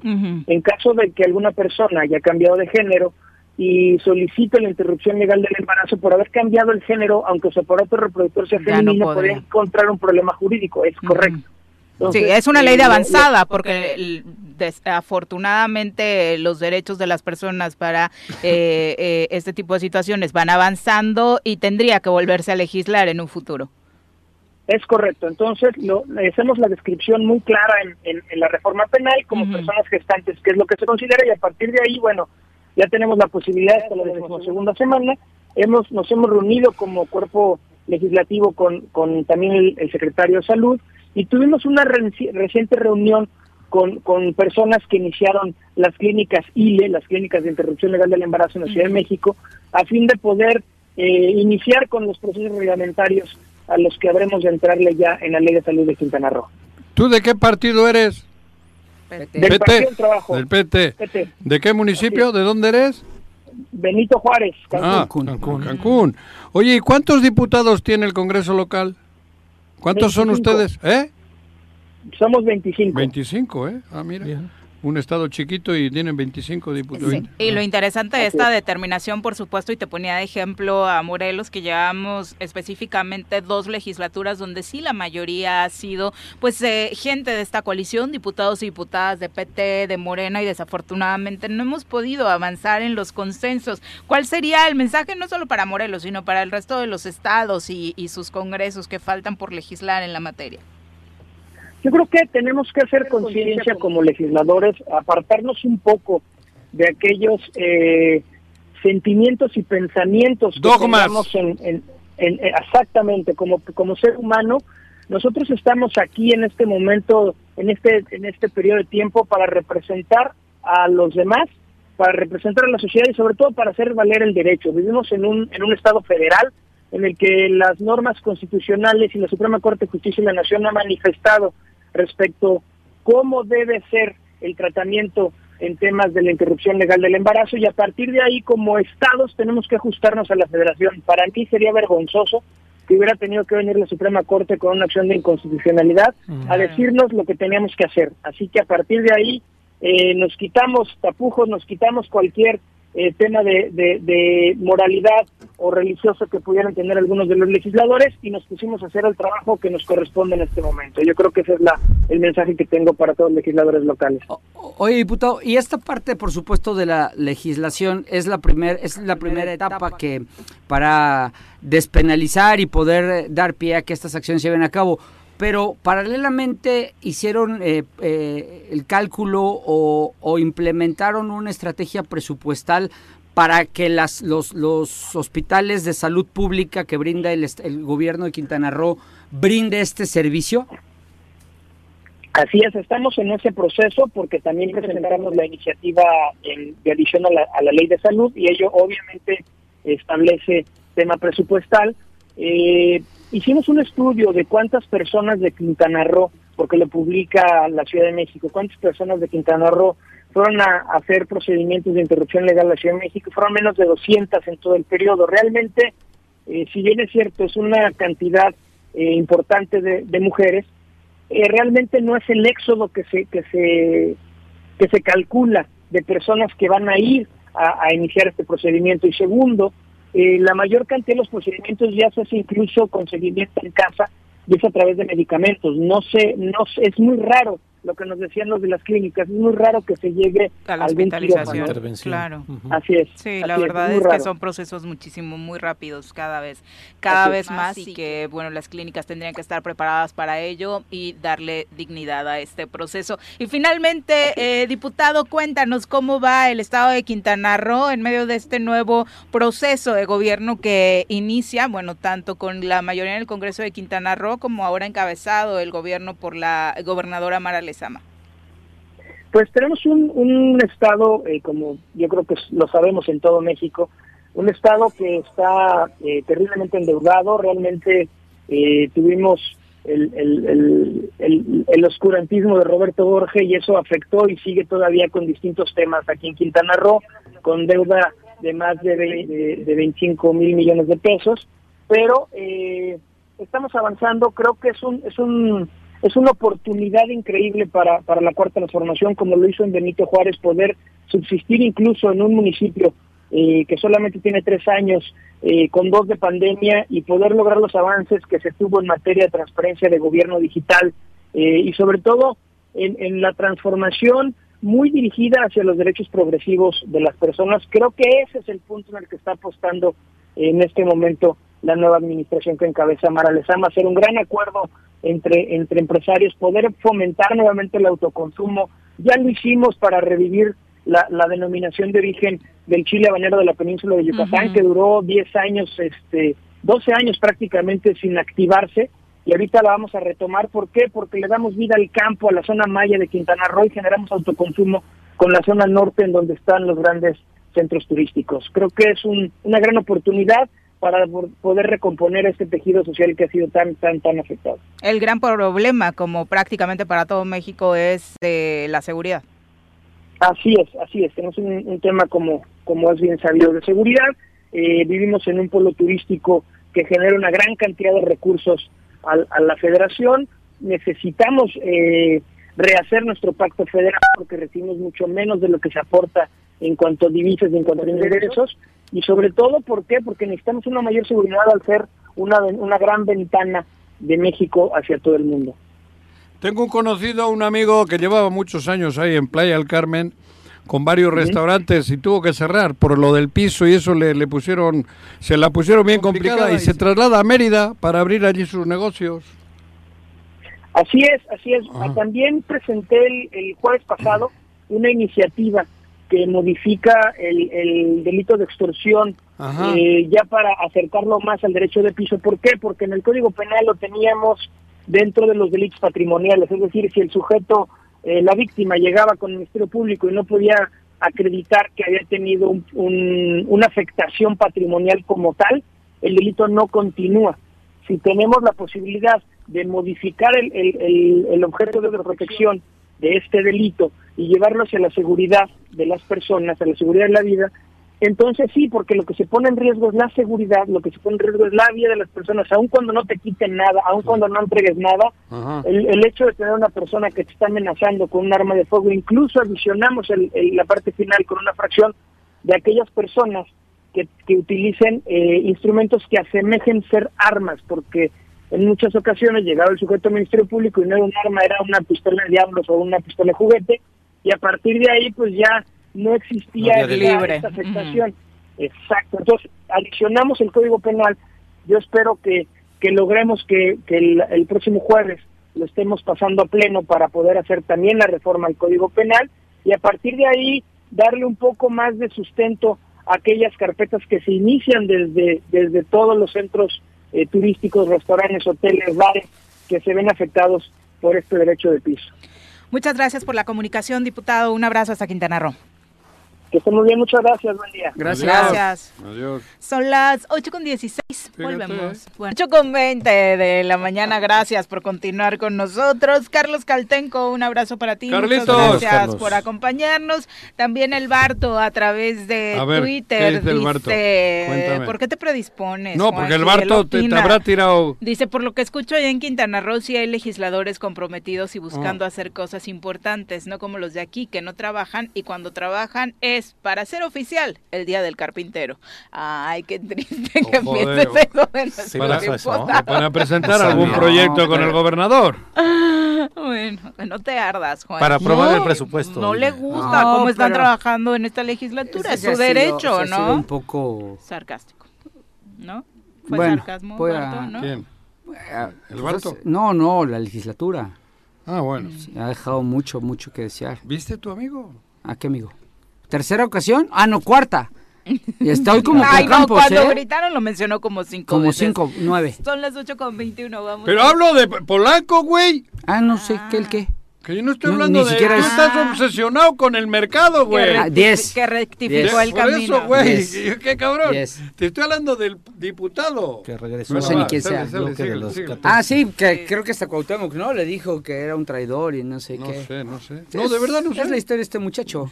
Ah, Es, eso es él. ¿En serio le dijo eso Cuauhtémoc Sí, sí, sí. Mira. Por ahí vi la declaración que dijo que ese muchacho Prista era un traicionero. Sí. Es su historia, ¿eh? Es lo que es él sí y ha sido siempre. ¿Quién, Cuauhtémoc? No, el diputadillo este. Ah, no sé. Sí. Vamos a nuestra clase de Derecho. Yo de leyes no sé nadita, yo de leyes no sé nadita, pero en el choro a mí me lo explican. Ay, yo no sé cuál sea mi derecho. Doctor, ¿cómo le va? Muy buenos días. Muy el buenos doctor días, Ricardo Tapia, allá en cabina. Juanjo, Pepe, Paco, es Doctor. un gusto estar acá y muy Tapia, alegres querido. Luego de escuchar esta cumbia y esta este, ambientación Sí, de ¿verdad? calaveritas mexicanas que hay Sí. acá El en el estudio, ¿no? el El- cempasúchil. bueno, aunque esta es otra flor, pero se ve... Cempasúchil, Es en pero es Pasuchil, una variedad. Ah, es una variedad. Sí. Con, con un vivo guinda. Bueno, Exacto. Pues es vamos algo a- que consiguieron aquí los, la gente. la de- gente de aquí está muy, Producida muy en bonita. Cuernavaca, Sí, Muy bonita Sí, esta flor. muy bonita. Pues bien, vamos a hablar de un tema eh, que se está ventilando en este instante en la Comisión Interamericana de Derechos Creí Humanos. que un chisme de Juanji o algo así, No. porque ya ve que en el corte nos Es, eh, entretiene es mucho. el con- caso de un eh, mexicano eh, asesinado por la patrulla fronteriza de San Diego en los Estados Unidos. Es el eh, mexicano Anastasio Hernández Rojas. Eh, y este caso es un caso interesante porque es un caso contra, Iba caminando, migrante. contra los Estados Unidos. Mm. Ah. Ahí está el tema eh, interesante. Mm. Eh, al final voy a abordar esa cuestión, esa posibilidad de llevar a cuentas a Estados Unidos ante la Comisión Interamericana, no ante la Corte, porque Estados Unidos es un Oh, país como Que no reconoce. Oh. se cuida mucho, Ah. no firma muchos tratados Claro. internacionales. Estaría a diario ahí. No firmó la Convención Americana de Derechos Humanos, por lo tanto no reconoce a la. Corte Interamericana, Claro. pero ojo, sí firmó porque no le quedó de otra, fue el promotor, firma la Carta de Constitución de la OEA, la Organización de Estados Americanos. Claro, para chingarse a los el otros. creyó que era La para firma cuates. para chingarse a Venezuela, a Cuba y a... En el artículo 53 de esta carta aparece como uno de los órganos básicos de la OEA la Comisión Interamericana de Derechos Humanos. un brazo. En el artículo 106 de la carta, esta carta, re- reitero, sí la firma Estados Unidos, se dice que la Comisión Interamericana va a proteger y va a defender los derechos humanos de las personas en América y que puede dictar su reglamento. Y en el artículo 51 de ese reglamento se dice que en relación a los países que no hayan firmado la Convención Americana, este es el Pacto de San José, caso expreso de los Estados Unidos, la comisión puede recibir denuncias si se violan los derechos humanos de la Declaración Americana de Derechos y Deberes del Hombre. Entonces, importante mencionarlo. Quedan a nivel de recomendaciones, pero este a nivel internacional las recomendaciones tienen, tienen, peso. tienen peso. Más político que jurídico, pero tienen. Pero en este tipo de casos oprobiosos hay que estar insistiendo porque solamente así podemos este defe- defendernos ante el ante el imperio yanqui, el imperio gringo, ¿no? Eso. ¿Cómo, ¿Cómo ocurren estos hechos? Bueno, el señor Anastasio Hernández Rojas, ciudadano mexicano y residente en San Diego, California, fue golpeado violentamente y atacado varias veces con una pistola eléctrica de las llamadas taser por agentes de la Oficina de Aduana y Protección Fronteriza de los Estados Unidos, esto el 28 de mayo de 2010. mientras estaba detenido en el centro de detención y patrulla fronteriza de- de Chula Vista, en California. El eh, señor Anastasio Hernández entró en paro cardíaco, fue trasladado al hospital inmediatamente y tres días después, el 31 de mayo de 2010, pierde la vida precisamente pues eh, por estos eh, sí. ataques. Eh, Por las la- descargas. Sí, Por y, las- y por la Los golpes. que le, Es que le tortura. Claro. Ujú. Claro. Los familiares interponen este o inician juicios del orden penal, del orden de responsabilidad de- administrativa en contra de estos eh, policías y pues bueno, eh, como ocurre nada. en los Estados Unidos en 2015 No, el Departamento de eso. Justicia cerró la investigación concluyendo que los agentes policiales usaron una fuerza razonable Ah, para te contener y someter a ¿Qué? Anastasio Hernández, Claro. que fue el que se había puesto agresivo. Claro. La Él familia- él, él les pegaba con la cabeza en el Lo puño. puedes pensar, pero no lo puedes poner en Claro. un Ellos tenían el puño y él con la cabeza les pegaba. Por eso es Claro. importante que se conozca esto y Claro. mencionar Sí. esto en estos espacios. La familia, por otra vía, eh, inicia un juicio civil y bueno, ahí sí eh, tiene un logro en 2017. Ah, lanita, una Llegan lanita. a un acuerdo Claro, eso sí, lo- para eso son más majos los gringos. y les dan Una un, lanita. un millón de dólares. Te digo. Sin embargo, los familiares se acercan a este, algunas organizaciones protectoras de derechos humanos que las hay en los Estados Unidos, ¿no? Claro. En este caso, la Clínica de Derecho Internacional de los Derechos Humanos de la Universidad de California, la Escuela de Derecho de Berkeley y una asociación que se llama Alliance San Diego y por conducto de ellos, un año antes de llegar a ese arreglo indemnizatorio del millón de dólares, se presenta una denuncia ante la Comisión Interamericana de Derechos Humanos y aquí los peticionarios, estas asociaciones, eh, lo que dicen es que el maltrato penitenciario, las agresiones físicas equivalentes a tortura, lo que mencionabas. Viri, y la ejecución extrajudicial de Anastasio Hernández tuvieron lugar como parte de un patrón más amplio de uso excesivo de fuerza policial contra inmigrantes latinoamericanos hacia los Estados Unidos, lo que ha resultado en casi 50 asesinatos en lo que fue del año 2000 al año 2016 Joder. y equivale a un contexto de discriminación ¿Quién gobernaba? Eh, Trump. eh, ah, no, antes de Ah. Obama. Ah. Antes de Obama. bueno, bueno, sigue, sigue, sigue. Pero bueno, dice, adicionalmente los peticionarios alegan que Estados Unidos pues no ha enjuiciado penalmente impuesto sanciones disciplinarias a los responsables y con esto se han violado los derechos de los familiares a la justicia, la verdad, la reparación integral y el acceso a la información, el derecho a la integridad eh, psicológica y desde luego pues del fallecido Anastasio Hernández a la integridad física y a la vida. Este, eh, este tema, ¿por qué lo menciono el día de hoy? Porque hay audiencia señalada por la Comisión Interamericana para este viernes. El, el viernes de esta ¿Dónde semana. es eso? En los Estados Unidos, en, Ah. Washington, que es la eh, sede, sede. De, la, de la Comisión Interamericana, ahí se va a llevar a cabo una audiencia. Cuando se lleva una audiencia en la Comisión Interamericana es que ya se recibió una denuncia, ya se le corrió vista en este caso a los Estados Unidos. Estados Unidos ya contestó, no controvierte el fondo, lo único que dijo Estados Unidos en su contestación, yo ya le pagué un millón de dólares Y y Ya. pues ahí ya se debe acabar el tema, Ah. ¿no? Este, acá la Comisión Interamericana está viendo que probablemente, presuntamente, con el material que se tiene, desde luego parece que hay violaciones graves a los derechos fundamentales, no solamente de Anastasio Hernández, De sino la 50. familia. sí. de, de su todo. familia y de este contexto estructural, a donde no es la primera vez que la patrulla fronteriza hace Comete eso. Entonces, excesos. la intención de la audiencia es escuchar a las asociaciones que están este, apoyando este tema, eh, eh, analizar las pruebas y también escuchar qué dice Estados Unidos para más adelante, ya sea llevar a cabo quizá alguna otra audiencia o emitir su recomendación. Reitero, este tema es como la CNDH en México, como la Comisión Estatal de los Derechos Humanos, solamente puede quedar a nivel de una recomendación hacia No, los Estados claro. Unidos. No hay sanción. No hay una sanción. Sin embargo,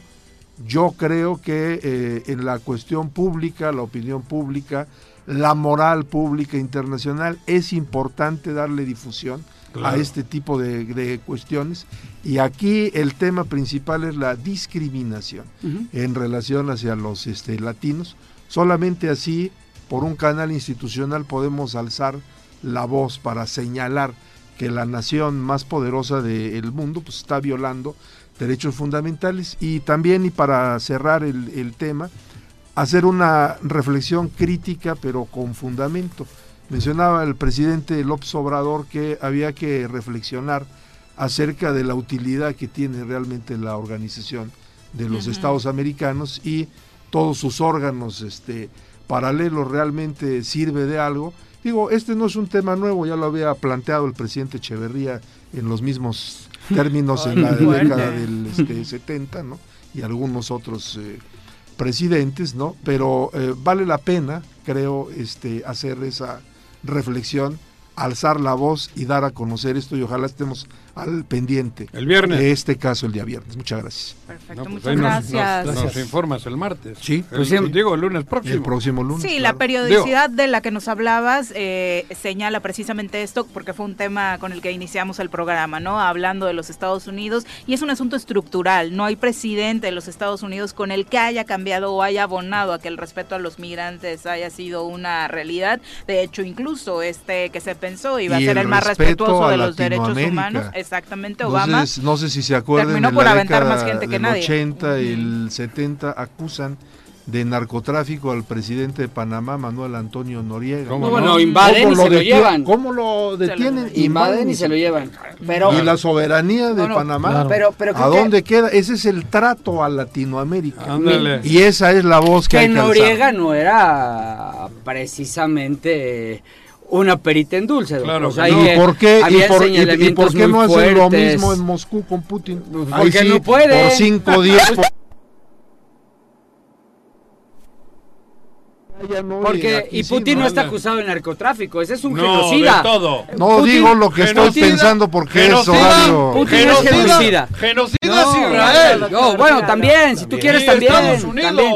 Pero, Ay, cabrón. pero Doc, nada más para que haya, resulta que, que quede Putin algo, es genocida. que no se confundan las cosas. Claro. Las, Ah, o sea, las policías eh, que han cometido estos actos brutales y, barba- y- y de Criminales. barbarie, criminales, Sí. que no es el único caso, que no es el único, eso es Miles. contra un mexicano. Miles. Hay miles a- afroamericanos, También, hay, claro. hay, hay cientos de miles que se pueden contar. tema de discriminación. Sí, es un tema de discriminación, pero ojo, Doc, eh, las policías no dependen del gobierno de Estados Unidos. Son policías que, dependen de los gobiernos de los de los estados de la Pero- Unión Americana. Pero mira, ahí lo, te digo, va lo para- digo porque, para- porque yo traigo un debatillo con Juanjo de los presidentes. Rápidamente, para efectos de derecho internacional, quien firma en este caso la carta de la OEA Ah, no, claro, es no el- son los estados de la No, Unión no, Americana, es la Federación Ah, ah, de los Estados. Unidos en representación de todos De los todo. estados de la Unión Claro. Americana. Lo mismo pasa con.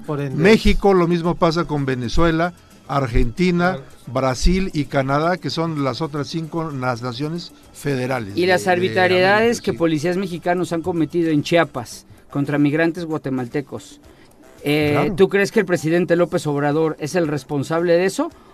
¿O es la Es policía? el Estado mexicano. No, Y es el que- Estado mexicano son los tres poderes. Por eso, pero ¿de quién depende? También hay, hay niveles de responsabilidad, es a lo que voy. No es lo mismo que una policía municipal eh, o estatal cometa estos actos barbáricos a que estén avalados. O sea, una cosa es que tú como Estado, presidente de la nación, respondas y afrontes las consecuencias políticas de lo que se hizo. Que Pero no eres acción- el responsable. Tienes que generar acciones para En que el eso ámbito de sus responsabilidades claro, al que pero le no eres el responsable, porque Pero lo que Juanjo no dice internacional ¿Qué? es el Estado. porque lo que Juanjo no ¿Qué? dice es ¿Qué? que así como nosotros ¿Qué? siempre hemos, ¿Qué? y yo trabajé en relaciones exteriores viendo esos temas, Sí. así como nos quejamos y abrimos y alzamos la voz y nos indigna, también hay que alzarlos al sur de México. Claro. ¿Y Porque en el sur de no? México se cometen luego. estas ¿Y quién ha arbitrariedades también, no? ¿eh? Desde y las claro. cometemos y las cometieron ver, Peña ¿quién ha dicho Nieto, no? Andrés Manuel, Calderón, Fox, o sea, ¿Y quién ha dicho que es- no? ese es un tema A ver, que sin Andrés ha justificarse.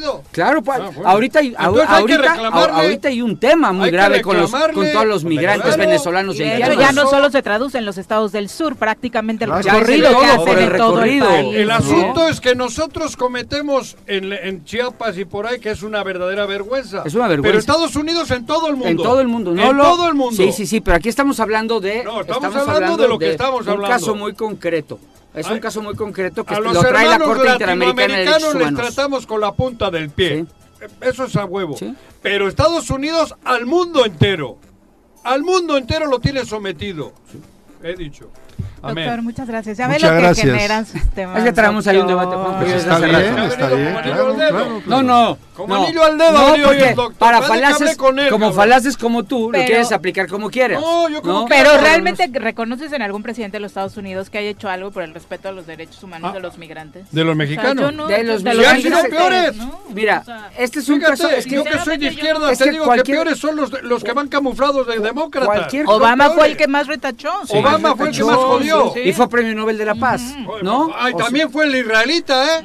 ¿Cuál? Premio Nobel de la Paz, Pero, sí, eh, sí. pero con pero con el árabe. Sí, claro, Porque güey, hicieron y- esfuerzos. y- pero al fueron juntos, pasó ¿eh? por se dieron juntos. mano. No mientas. ¿Cómo fueron, que no? fueron Ay, ¿yo juntos. dónde he mentido? Fueron juntos. No le dieron al israelita. Y al árabe. Y- al sí, mismo a- tiempo por a- los esfuerzos de paz que hicieron para pacificar. Digo, perdona, No, ¿cómo es Saddam Hussein? ¿Ves al cómo no palestino, güey. No, sabes- No, no, no no sabes te ni de lo que hablas. Arafat. Yo, sí sé- Arafat. Yo sí sé de lo que hablo.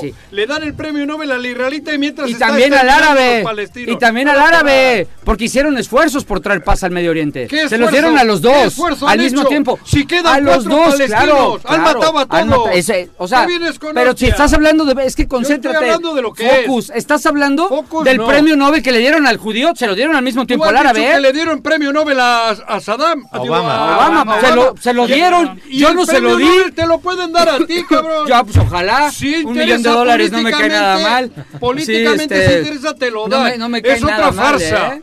Otra farsa. No me No, cae pero nada yo mal. creo que Paco lo decía en ese Cálmate, Andrés sentido, que era una farsa joder, que le dieran a Obama no, el premio, Premio Nobel, Nobel cuando- cuando, este, Fue el que más migrantes tuvo una política de sí, claro, o sea, Claro, una o sea- aberración habérsela dado a Obama, ¿no? Sí, en, En ese ese sentido le decía. ¿Y de qué partido era? Del demócrata. Ah, creí Sí. que era... Ah, Es que Juan- Juanji, como Trump es amigo del Obrador. No, defender- ahora Juanjo- defiende a los republicanos. Juanjo nada tiene que ver Ahora- Trump ahora- con ahora Trump. defiende a los republicanos. Pero de uno al otro ni un milímetro, es lo No. que dije hace No, rato. no, yo creo ni que sí. un milímetro. El día que hablen Las formas, las formas, El Juanji. día O que sea, Trump- ver a los niños en las jaulas Sí, en terrible. ese gobierno de Claro. Trump fue... Fue terrible. O, o Sí, el día que claro. Trump se refiere a los vascos como se refiere a los mexicanos, te quiero ver. Te quiero ver. ¿Qué dices, Te quiero hombre? ver. Me quedo ¿Quieres Paco, poner a muchas mi gracias, Viri. Nos tenemos que despedir. Creo que ya lo hartaste y se Sí. va a retirar. Sí, este, voy a dar clases algo con muchachos más interesantes y más inteligentes Ay, que. Juanji. Sí, seguro. Bueno. Yo muy pendejo. Ay, contrólate, no, No, te tires joder. al Ay, suelo. Niños, no hombre. fueron a la No. escuela. Les matan, trae un ejemplo de que un mexicano lo, lo matan, ahí me vienes tú con hostias. Y no fue Trump. Bueno, al menos los niños están aprendiendo de derecho internacional hoy aquí en el el espacio, doctor. después de los días de asueto que les dio Don Eliasim, ¿no? Vámonos a pausa, regresamos con más. Doctora, ah, bueno, no, ya vamos con la doctora, si ya la iba a saludar, pero antes vamos a presentar la toca clase de nutrición. Piensa en un futuro sano. Tú también puedes tener una mejor calidad de vida. Conoce cómo llevar una alimentación saludable con los productos naturales y orgánicos que la doctora Mónica Novielo de Punto Sano tiene para ti en el choro. Ahora sí, doctora, ¿cómo te va? Muy buenos días. Muy buenos días, ¿cómo están? Bien, Bien, doctora. gracias, doctora. ¿Y tú? Qué bueno, bien, muchas gracias. Qué bueno. Hoy no, ¿Estás Bueno. de viaje? ¿Andas de viaje o qué? Ando de viaje, caray, bueno. por eso, No. por teléfono. Felicidad- felicidades. Pues gracias. A disfrutar. Y bueno, eh, hoy es el último día del mes del cáncer de mama, entonces no quería dejar pasar sin dar algunas recomendaciones para, pues para prevenir sobre todo, ¿no? Ajá. Y este y bueno, eh, hay alimentos que se han estudiado que se sabe que pueden ayudar a prevenir el cáncer de mama y eh, estos son, por ejemplo, el brócoli, eh, que ya he hablado ampliamente de él, pero el brócoli contiene una sustancia que se llama sulforana, sulforafano. que hace que tenga estas propiedades anticancerígenas. Y por ejemplo, la versa o la col rizada que le llamamos ahora cale, también contiene esta misma sustancia que pueden ayudar a prevenir, eh, y no solo cáncer de mama, sino eh, varios tipos de cánceres, ¿no? Otra sustancia que puede ayudarnos también es eh, los espárragos. Los espárragos son, son anticancerígenos también y suben el sistema inmunológico para que nos podamos defender de estas enfermedades, ¿no? Y se pueden usar incluso, bueno, se pueden comer al vapor o como como les guste, pero son muy efectivos si se hacen jugos con estos eh, vegetales, ¿no? Por ejemplo, si hacen un jugo verde pueden incluir brócoli crudo, espárragos, también el, el cale, ¿no? Entonces eh, se pueden beneficiar mucho más de sus de sus propiedades y lo preparan así en jugo, ¿no? Eh, otro alimento muy importante que se ha visto que también puede ayudar a prevenir es el aceite de oliva que bueno, en Europa se usa muchísimo y aquí cada vez encontramos más eh, aceites de buena calidad, ¿no? Es importante que sea, que diga primera extracción en frío para que eh, no esté prensado en calor y no se oxide. Eh, el aceite lo pueden usar en ensaladas, en diferentes eh, platillos, ¿no? Bueno, otro alimento, bueno, y es un grupo, son las, eh, los, las que le llaman berries en inglés, que son los frutos rojos, ¿no? Como lo- la mora azul, las fresas, las eh, frambuesas, todas esas contienen antioxidantes que también nos pueden proteger eh, de diferentes tipos de cáncer, ¿no? Eh, otro otro alimento es la canela. La canela también ayuda y han hecho muchos estudios donde han mostrado que es un protector también de, del cáncer, ¿no? Eh, y bueno, algo que usamos mucho en México eh, son los frijoles. Los frijoles también eh, pueden ayudar. Y también la cúrcuma. La cúrcuma es un condimento que ahora está muy de moda y se sabe que tiene un poder antiinflamatorio, ¿no? Y también antioxidante. Se usa muchísimo en países de Oriente, sobre todo en la India. Y bueno, se ha visto que, que tienen ellos menos eh, eh, incidencia de ciertas enfermedades por el consumo eh, tan grande de la cúrcuma, porque hacen curries, por ejemplo, con la cúrcuma, ¿no? Eh, otra otra semillita que ayuda mucho como protectora y en especial del cáncer de mama es la linaza. Eh, la linaza contiene una sustancia que también la contiene la soya, el frijol de soya, eh, y que son eh, reguladores hormonales. Eh, se piensa que la soya, por ejemplo, eh, hace que tengas más estrógenos, pero no es cierto. Lo que hace es que regula los estrógenos y muchos tumores de mama son hormonodependientes, que quiere decir que eh, dependen de la cantidad de hormonas que tenemos en el cuerpo y muchos tratamientos eh, para el cáncer de mama incluyen bloqueadores hormonales. Y lo que hace la soya es justamente regular los estrógenos, porque se pega a los receptores de estrógenos del cuerpo y hace que sean más suaves si es que tenemos un exceso, que esto sería un riesgo para el cáncer de mama. Y otra cosa que tiene la soya es que tiene eh, un, una sustancia que se llama genesteína, que ayuda a que, por ejemplo, cuando hay un tumor, se necesita hacer una red, el cuerpo hace como una red para alimentar ese tumor, ¿no? De venas, de, de, de como transportadores de los nutrientes hacia ese, tum- hacia ese tumor para que siga creciendo. Y esta sustancia, la genesteína, inhibe que se alimenten estas cadenas que se hicieron para poder eh, alimentar un tumor una vez que está ahí. Entonces, eh, la soya puede ayudar muchísimo en cualquier tipo de cáncer para que no se alimenten justamente estos tumores, pero en especial el de mama por la, lo que tiene de que regula estos estrógenos, ¿no? Entonces, la soya es un súper alimento para este tipo de problemas, ¿no? Eh, bueno, y también hay que evitar ciertas sustancias. Bueno, otro que me faltó es el ajo. El ajo también ayuda a, prevenir.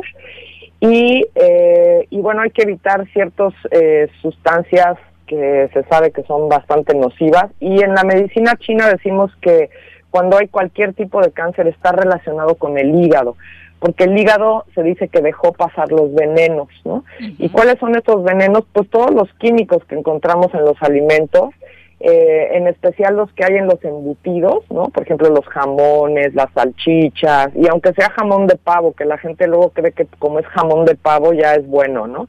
Pues no, el jamón de pavo también contiene nitritos, que son cancerígenos, esto está comprobado.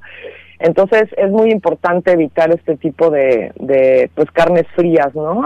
Eh, en, en cáncer de mama. Y pues todos los alimentos que contienen conservadores, aditivos, eh, colorantes artificiales, o sea, todo esto, eh, el cáncer ha crecido muchísimo en los últimos años y, y bueno, también han crecido el consumo de todos estos químicos, ¿no? Entonces hay estudios que demuestran que hay una relación también de estos químicos con eh, varios tipos de cáncer y entre ellos el de mama, ¿no? Entonces es importante evitar todos estos eh, alimentos que en realidad ni son alimentos, ¿no?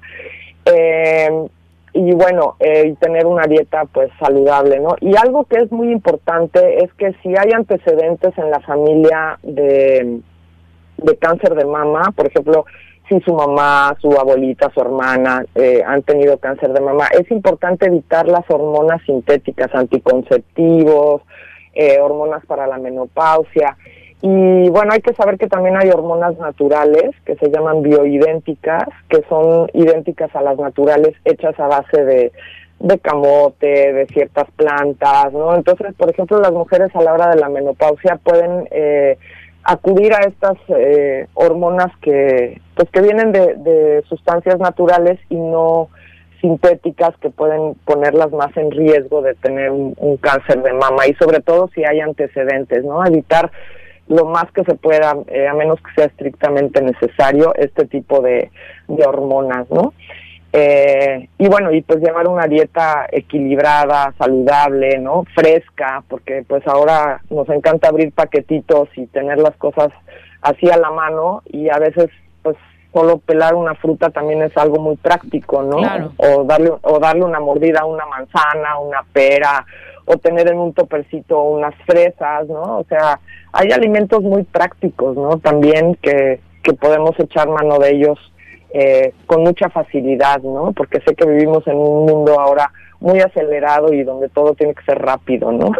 Exactamente, Doc. Oye, ¿y dónde Ajá. podemos encontrar, digo, la fruta, las verduras, obviamente frescas, como tú dices, de preferencia orgánicas, si eh, lo podemos conseguir en el consumo local y los suplementos? Y los suplementos los podemos encontrar en Punto Sano, en, en Plaza Andrómeda, en el local 19, y también tenemos estas hormonas que les digo que pueden ayudar mucho en, en problemas hormonales y que son naturales, ¿no?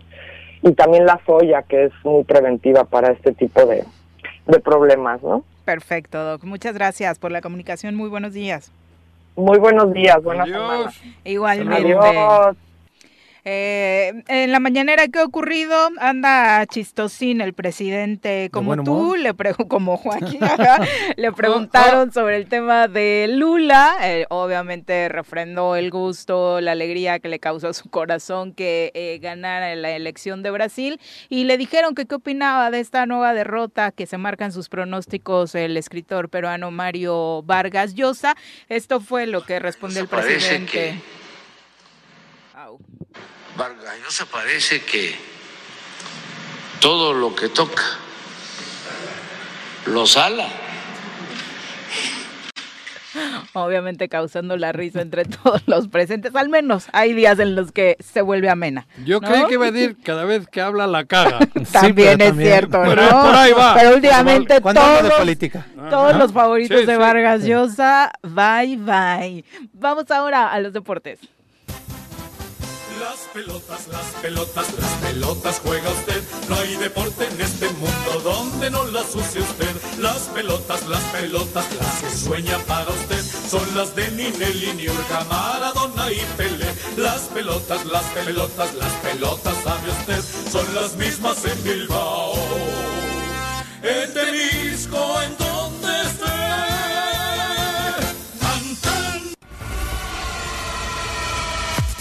Bruno, ¿cómo te va? Muy buenos días. Hola, buenos días, Viri. Saludos también para Juanjo y para Pepe y para todo el auditorio. Mira, no es por hacerte el trago menos amargo, pero la verdad ya hablamos mucho de la liga. Cuéntanos, eh, subió al podio de nueva cuenta el Checo Pérez.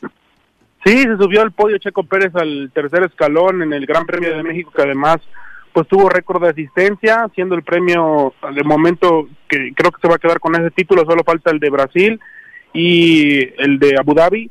Y bueno, Checo Pérez, la tercera posición, esperaba, se esperaba la victoria, tuvo algunas dificultades, sobre todo cuando fue a los pits, una parada de cinco segundos, y creo que al final todos esos factores que, bueno, en el automovilismo un deporte perfecto termina afectando y aún así la fiesta en el Autódromo Hermano Rodríguez fue total una locura. Sí, la verdad, un gran ambiente, pero además eh, quedó ese sabor amargo, ¿no? Por, eh, bien lo mencionabas, el mismo Checo lo decía, los pits fueron la clave para que no lograra al menos el segundo lugar el día de ayer. Sí, además que arranca con, con bueno, las llantas también para las, con las que arrancó la carrera no le favorecieron tanto, fue estrategia, fue estrategia del equipo, pero bueno, Checo se queda con la tercera posición, no pudo superar eh, a Hamilton, se le acercó mucho, pero no lo pudo superar. Y bueno, Max Verstappen que sigue siendo el, el novato, ya ni novato, ya un chico, el joven sensación de la Fórmula 1, gana, ten- sumando 14 victorias en la temporada, prácticamente pues siendo el- uno de los mejores pilotos, eh, bueno, el mejor piloto de la Fórmula 1 hoy en día y creo que a futuro si se consolida de esa misma forma, haciendo ese, ese buen manejo puede llegar a ser uno de los mejores pilotos de, de la historia. Bruno, y el checo se coloca en el segundo lugar de la general, ¿no? Sí, el Checo eh, le gana cinco puntos a Charles Leclerc, al, al de Mónaco, y termina siendo segundo lugar a falta de dos grandes premios. Es una buena ventaja, cinco puntos eh, a falta de, del- del premio de Brasil y del premio de Abu Dhabi. Y además, bueno, que ya se había consolidado la escudería Red Bull Racing como pues eh, líder en el campeonato de constructores. Verstappen, eh, pues ella es campeón del mundo y jamás en la historia ha conseguido Red Bull un 1 y 2, que sus pilotos sean los dos mejores rankeados de la, de la clasificación y es lo que busca este año la escudería austriaca que Checo Pérez pueda terminar en el segundo lugar. Sí, ya lo hicieron obviamente explícito, ¿no? Que van por ese nuevo logro después de que ya es campeón del mundo Verstappen. Sí, sí, el, el año pasado Checo terminó en cuarto eh, lugar, si no me equivoco, ahora busca el segundo y la escudería, bueno, Red Bull con, eh, con los vehículos que tiene ahora buscará ese segundo lugar y pues sigue batiendo récords. Eh, los austriacos con, con Verstappen que se robó pues la carrera prácticamente y a un checo que sí se, se nota un sabor eh, agridulce, pero fueron decisiones de, del equipo que al final terminaron pues pesándole al, mexicano. Lo importante es que eh, aún así se consiguió el podio, de que fue una fiesta, pero sí se hubiera hubiera sido encantador que el mexicano terminara en el primer, en lo más alto del podio del Autódromo Pero está, Rodríguez. está muy bien que Checo nos ha- eh, vaya haciendo que subamos la expectativa. Yo recuerdo que la primera vez que subió Checo al podio en México fue de wow, celebración en el. Ángel, todos felices como si hubiera sido el máximo logro al que Checo pudiera aspirar. Y hoy mira, ya nos está causando incomodidad porque creímos que después de lo que ha ocurrido con Checo había posibilidades de, de ganarla. Sí, es que bueno, todo apuntaba para que Checo pudiera llevarse la carrera, que el equipo trabajara para que él consiguiera la victoria. Dicen, Al final, dicen los expertos que Verstappen está un nivel arriba de todos, incluyendo Checo, como piloto. Pues es el campeón. No, pero técnico que, que la diferencia va a ser insalvable. No solo es en coches en condiciones iguales, Ah. Verstappen Esté donde esté y con el paso del ajá. tiempo. el Es, tiempo cercano. O sea, se va a Ujú. consolidar como es un- como Schumacher en su momento, ¿no? O Que- Hamilton en su momento. o también, Hamilton, ¿no? o Hamilton, ¿no? Pero en este caso creo que ah, sobre todo se está Verstappen. No es cuestión patriótica el, el asunto. Ah, no, eso, eso queda claro. Sí. Nos gustaría Ajá. ver eh, que Salvo redondearan el- accidentes o algo, pocos le van a quitar la punta a, a A Verstappen, Verstappen. por lo que dicen, ¿eh? ¿No? Sí, sí, sí. sí un, Que no estoy hablando del Toluca, no te apures, cabrón. Un chico de apenas 24 años que sigue siendo la sensación del automovilismo del- de la Fórmula 1 y que, bueno, parece que va a seguir dominando los próximos años. Un Verstappen que, pues, no tuvo problemas en toda la carrera, ¿eh? desde la desde la largada, desde la desde el arranque, Sí. pues no tuvo no presentó ningún problema, se la llevó muy tranquila y así consiguió el podio y Checo que sí tuvo pues más complicaciones en cuanto a la estrategia, que ya no pudo alcanzar a no pudieron hacer el 1 y 2, se queda con el tercer escalón que tampoco es fácil, pues No, eh, no, eso está. Está continuamente en podium. Está en el top, o Sí, sea, y los no. podiums han sido la constante esta es su temporada. segundo, su segundo podio seguido con el de. Estados Unidos la semana pasada y y también pues también de Gran Premio de México es la segunda vez el segundo año consecutivo en el que se sube al podio en, en el GP del Autódromo Romano Rodríguez Ajá. que además estaba de fiesta cumpliendo 70 años cumpliendo 70 años de, de la pista de- comenzando con los hermanos eh, Rodríguez con Pedro Rodríguez que la, pri- el, pr- Gran Premio de México fue en 1967 y bueno ahora cumpliendo 70 años ya este Gran Premio Y seguramente de nuevo bien calificado, ¿no? ¿El Porque Gran Premio o El autódromo. o el autódromo? El autódromo. Autódromo. El autódromo, El perdón, sí, el autódromo, ¿no? autódromo. Ajá, sí, sí. eh, seguramente recibirá buenas calificaciones de nueva cuenta por la organización, porque la verdad es que no hubo, Pachangón. la verdad, mayores problemas, ¿no? Pachangón. Sí, sí, de hecho, bueno, hasta, hasta cumple el récord de asistencia, ya supera al de al de Austin, Texas, que fue la semana pasada, que ese es el que le caben más espectadores. Ahora, pues el Gran Premio de, de México es el que ya cumple con este récord de asistencia de momento. Sí. Bueno, ya que los otros fueron por la pandemia, eh, se suspendió y no vendieron tantos boletos, ahora sí, eh, pues una fiesta total. Aunque no metió tanta gente, en Guadalajara no hubo tanta gente como la que sí hubo en México el año pasado, pero pues en la carrera sí, prácticamente lucía totalmente lleno el autódromo. Muchas gracias, ¿Cómo le Bruno. fue a Tigres de Autepec? Ganó, No te voy a ganó, preguntar por el Toluca, güey. Ganó Tigres de Autepec 2 a 1 ante el equipo de Calentano CFC en la Liga TDP, la jornada número 11. Eh, en los Con últimos segundos del partido, sí, en los últimos segundos del partido, un golazo de tiro libre. Como el Y Barcelona. bueno, sigue en el, sigue en el líder, el liderato del grupo 7, estando entre los cuatro o tres primeros de la tabla general. Tres, el tercero va. Bueno, pero se ganó, que es lo importante, y la Mal. suma de esos tres puntos hay Ayer que... fue un mal partido. Antier, perdón. Quedarán lecciones que el técnico Sí. aprenderá para trabajar con los chicos, ¿no? sí, eso, es, eso es lo importante, por supuesto. Bueno, y Pachuca, campeón. Adiós. Gracias, Bruno. Saludos, Viri, Pepe, Juanjo, a todo el auditorio. Buenos días. Muy buenos días. Nosotros ya nos vamos, Pepe. Muchas gracias. Gracias, Viri. Buenos días. días, señora Rece. Eh, gracias, eh, mucha gente por acá con comentarios de la polémica con Paco Santillán. Yo sé que les gusta, pero tampoco tantos gritos, muchachos. Ya nos vamos a, a ¿Cómo seguir no el día, por supuesto, a empezar a poner la, la- el resto de la ofrenda, irla preparando, el espacio. Váyanos contando, enviando sus imágenes, por supuesto, de cómo quedará su ofrenda en casa, porque a nosotros la verdad es que nos encanta conocer estos espacios tan llenos de amor que ustedes ponen en sus hogares. Muchísimas gracias por acompañarnos. Mañana en punto de las 7 los esperamos por acá en el Soro Matutino.